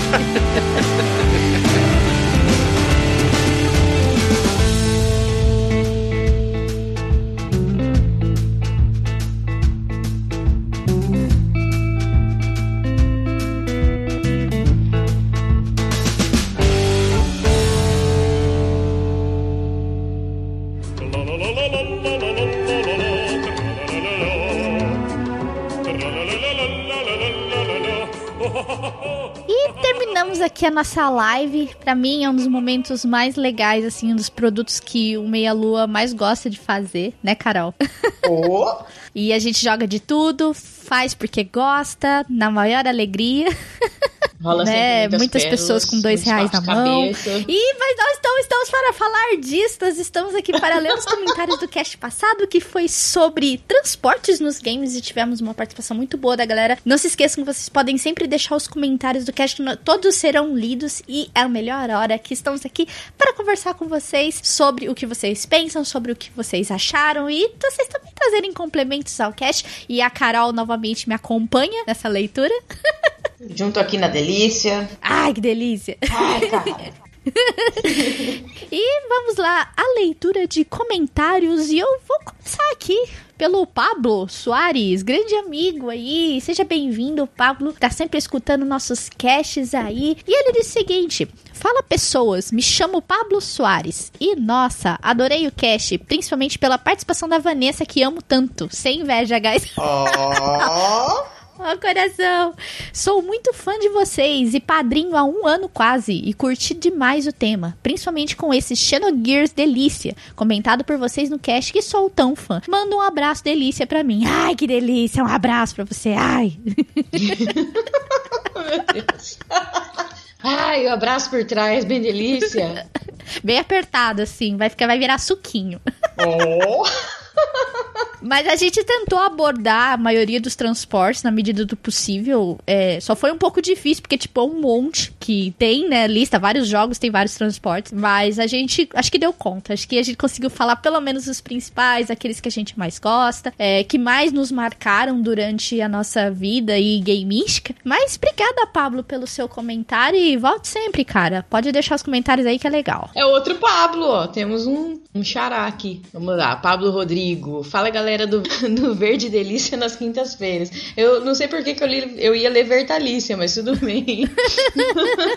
Muito bom o cast, como sempre. Legal ver a importância que os meios de transporte exercem também nos joguinhos do nosso coração, é verdade. Com o mundo cada vez maiores, mundos, né? Cada vez maiores, ir a pé se tornaria um verdadeiro martírio se não fossem esses veículos para nos ajudar no mundo virtual. Gostaria de dar duas contribuições para enriquecer ainda mais a lista citada por vocês. Em primeiro, o Pardal, aquela moto que usamos em Destiny. Olha que legal, eu não sabia que chamava Pardal. Não jogo Destiny, gente. Desculpa. Claramente inspirada nos mesmos veículos que aparecem nos filmes de Star Wars. Ela nos ajuda muito na exploração dos planetas de Destiny, principalmente nas missões de patrulha. A outra indicação é só para completar o citado Rock'n'Roll Racing. Existe um sucessor espiritual que foi criado para PC, chamado de Motor Rock. Olha, isso muito me interessa. Mas a Blizzard tratou de boicotar o projeto e tirou do ar. Sacanagem, Blizzard. Pô, Blizzard, Porra, Blizzard. ajuda aí. Né? Muito parecido com o título de Super NES, só que com gráficos gráficos em 3D e música com qualidade sonora atual e não de 16 bits. Ainda dá para encontrar por aí pela net fácil, fácil. Hum, vou procurar, hein? Sei que esse enorme comentário, mas gostaria de parabenizar vocês. Não tem problema, porque a gente sempre lê todos, independente do tamanho. Se, assim, se for muito, muito, muito grande, tipo um trabalho de conclusão de curso, a gente dá aquela resumidinha básica, assim. um TCC.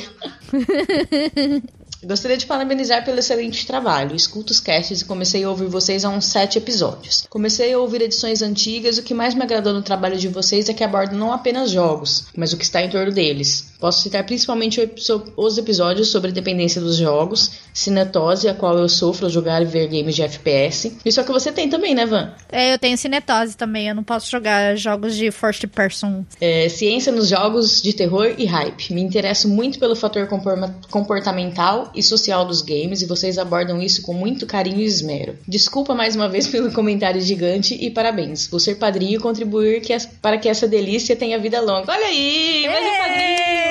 palmas, ele vai ser padrinho, seja padrinho nosso, nos ajude. O padrinho e o Pablo, só não é, não é o Pablo Escobar, né? Mas tá valendo. O importante é que você está curtindo a delícia, Pablo Rodrigues. Delícia. Que bom que você tá gostando do nosso trabalho. Um grande abraço para você, cara, porque agora você faz parte do coração verde da delícia da internet brasileira, cara. Agora ele vai entrar no submundo dos, dos padrinhos, ó. Exato. Submundo dos padrinhos. Só, só quem tá lá sabe a delícia que é. Sejam padrinhos. Obrigada, Pablo, pelo seu comentário.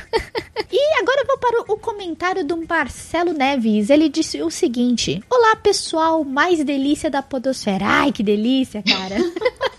Bem legal a ideia de falar sobre os meios de transporte nos games, trouxe muita nostalgia. Estava quase infartando, porque ninguém havia falado nada sobre Road Rash e Top Gear, mas Vanzita salvou nos 45 do segundo tempo. Fico cada vez mais fã dessa mulher. Ai, como oh. vocês são muito lindos, gente! Coraçãozinho. Foi comentado justamente sobre Twisted Metal. Acho que possui um dos carros mais icônicos de todos os tempos. Mas vou confessar uma coisa, sempre preferi Vigilante 8. Curtia mais a jogabilidade dele, mas né, aí é questão de gosto. Gostaria de comentar sobre um meio de transporte mais recente, mas que me fez rir horrores em South Park, The Stick of the Truth, The Team Express. Sempre que usava era uma crise de risos. Muito bom o jogo, deixa a fotinho dele aí. Obrigado pelo cast maravilhoso. Olha a foto. Tô chorando com a fotinho.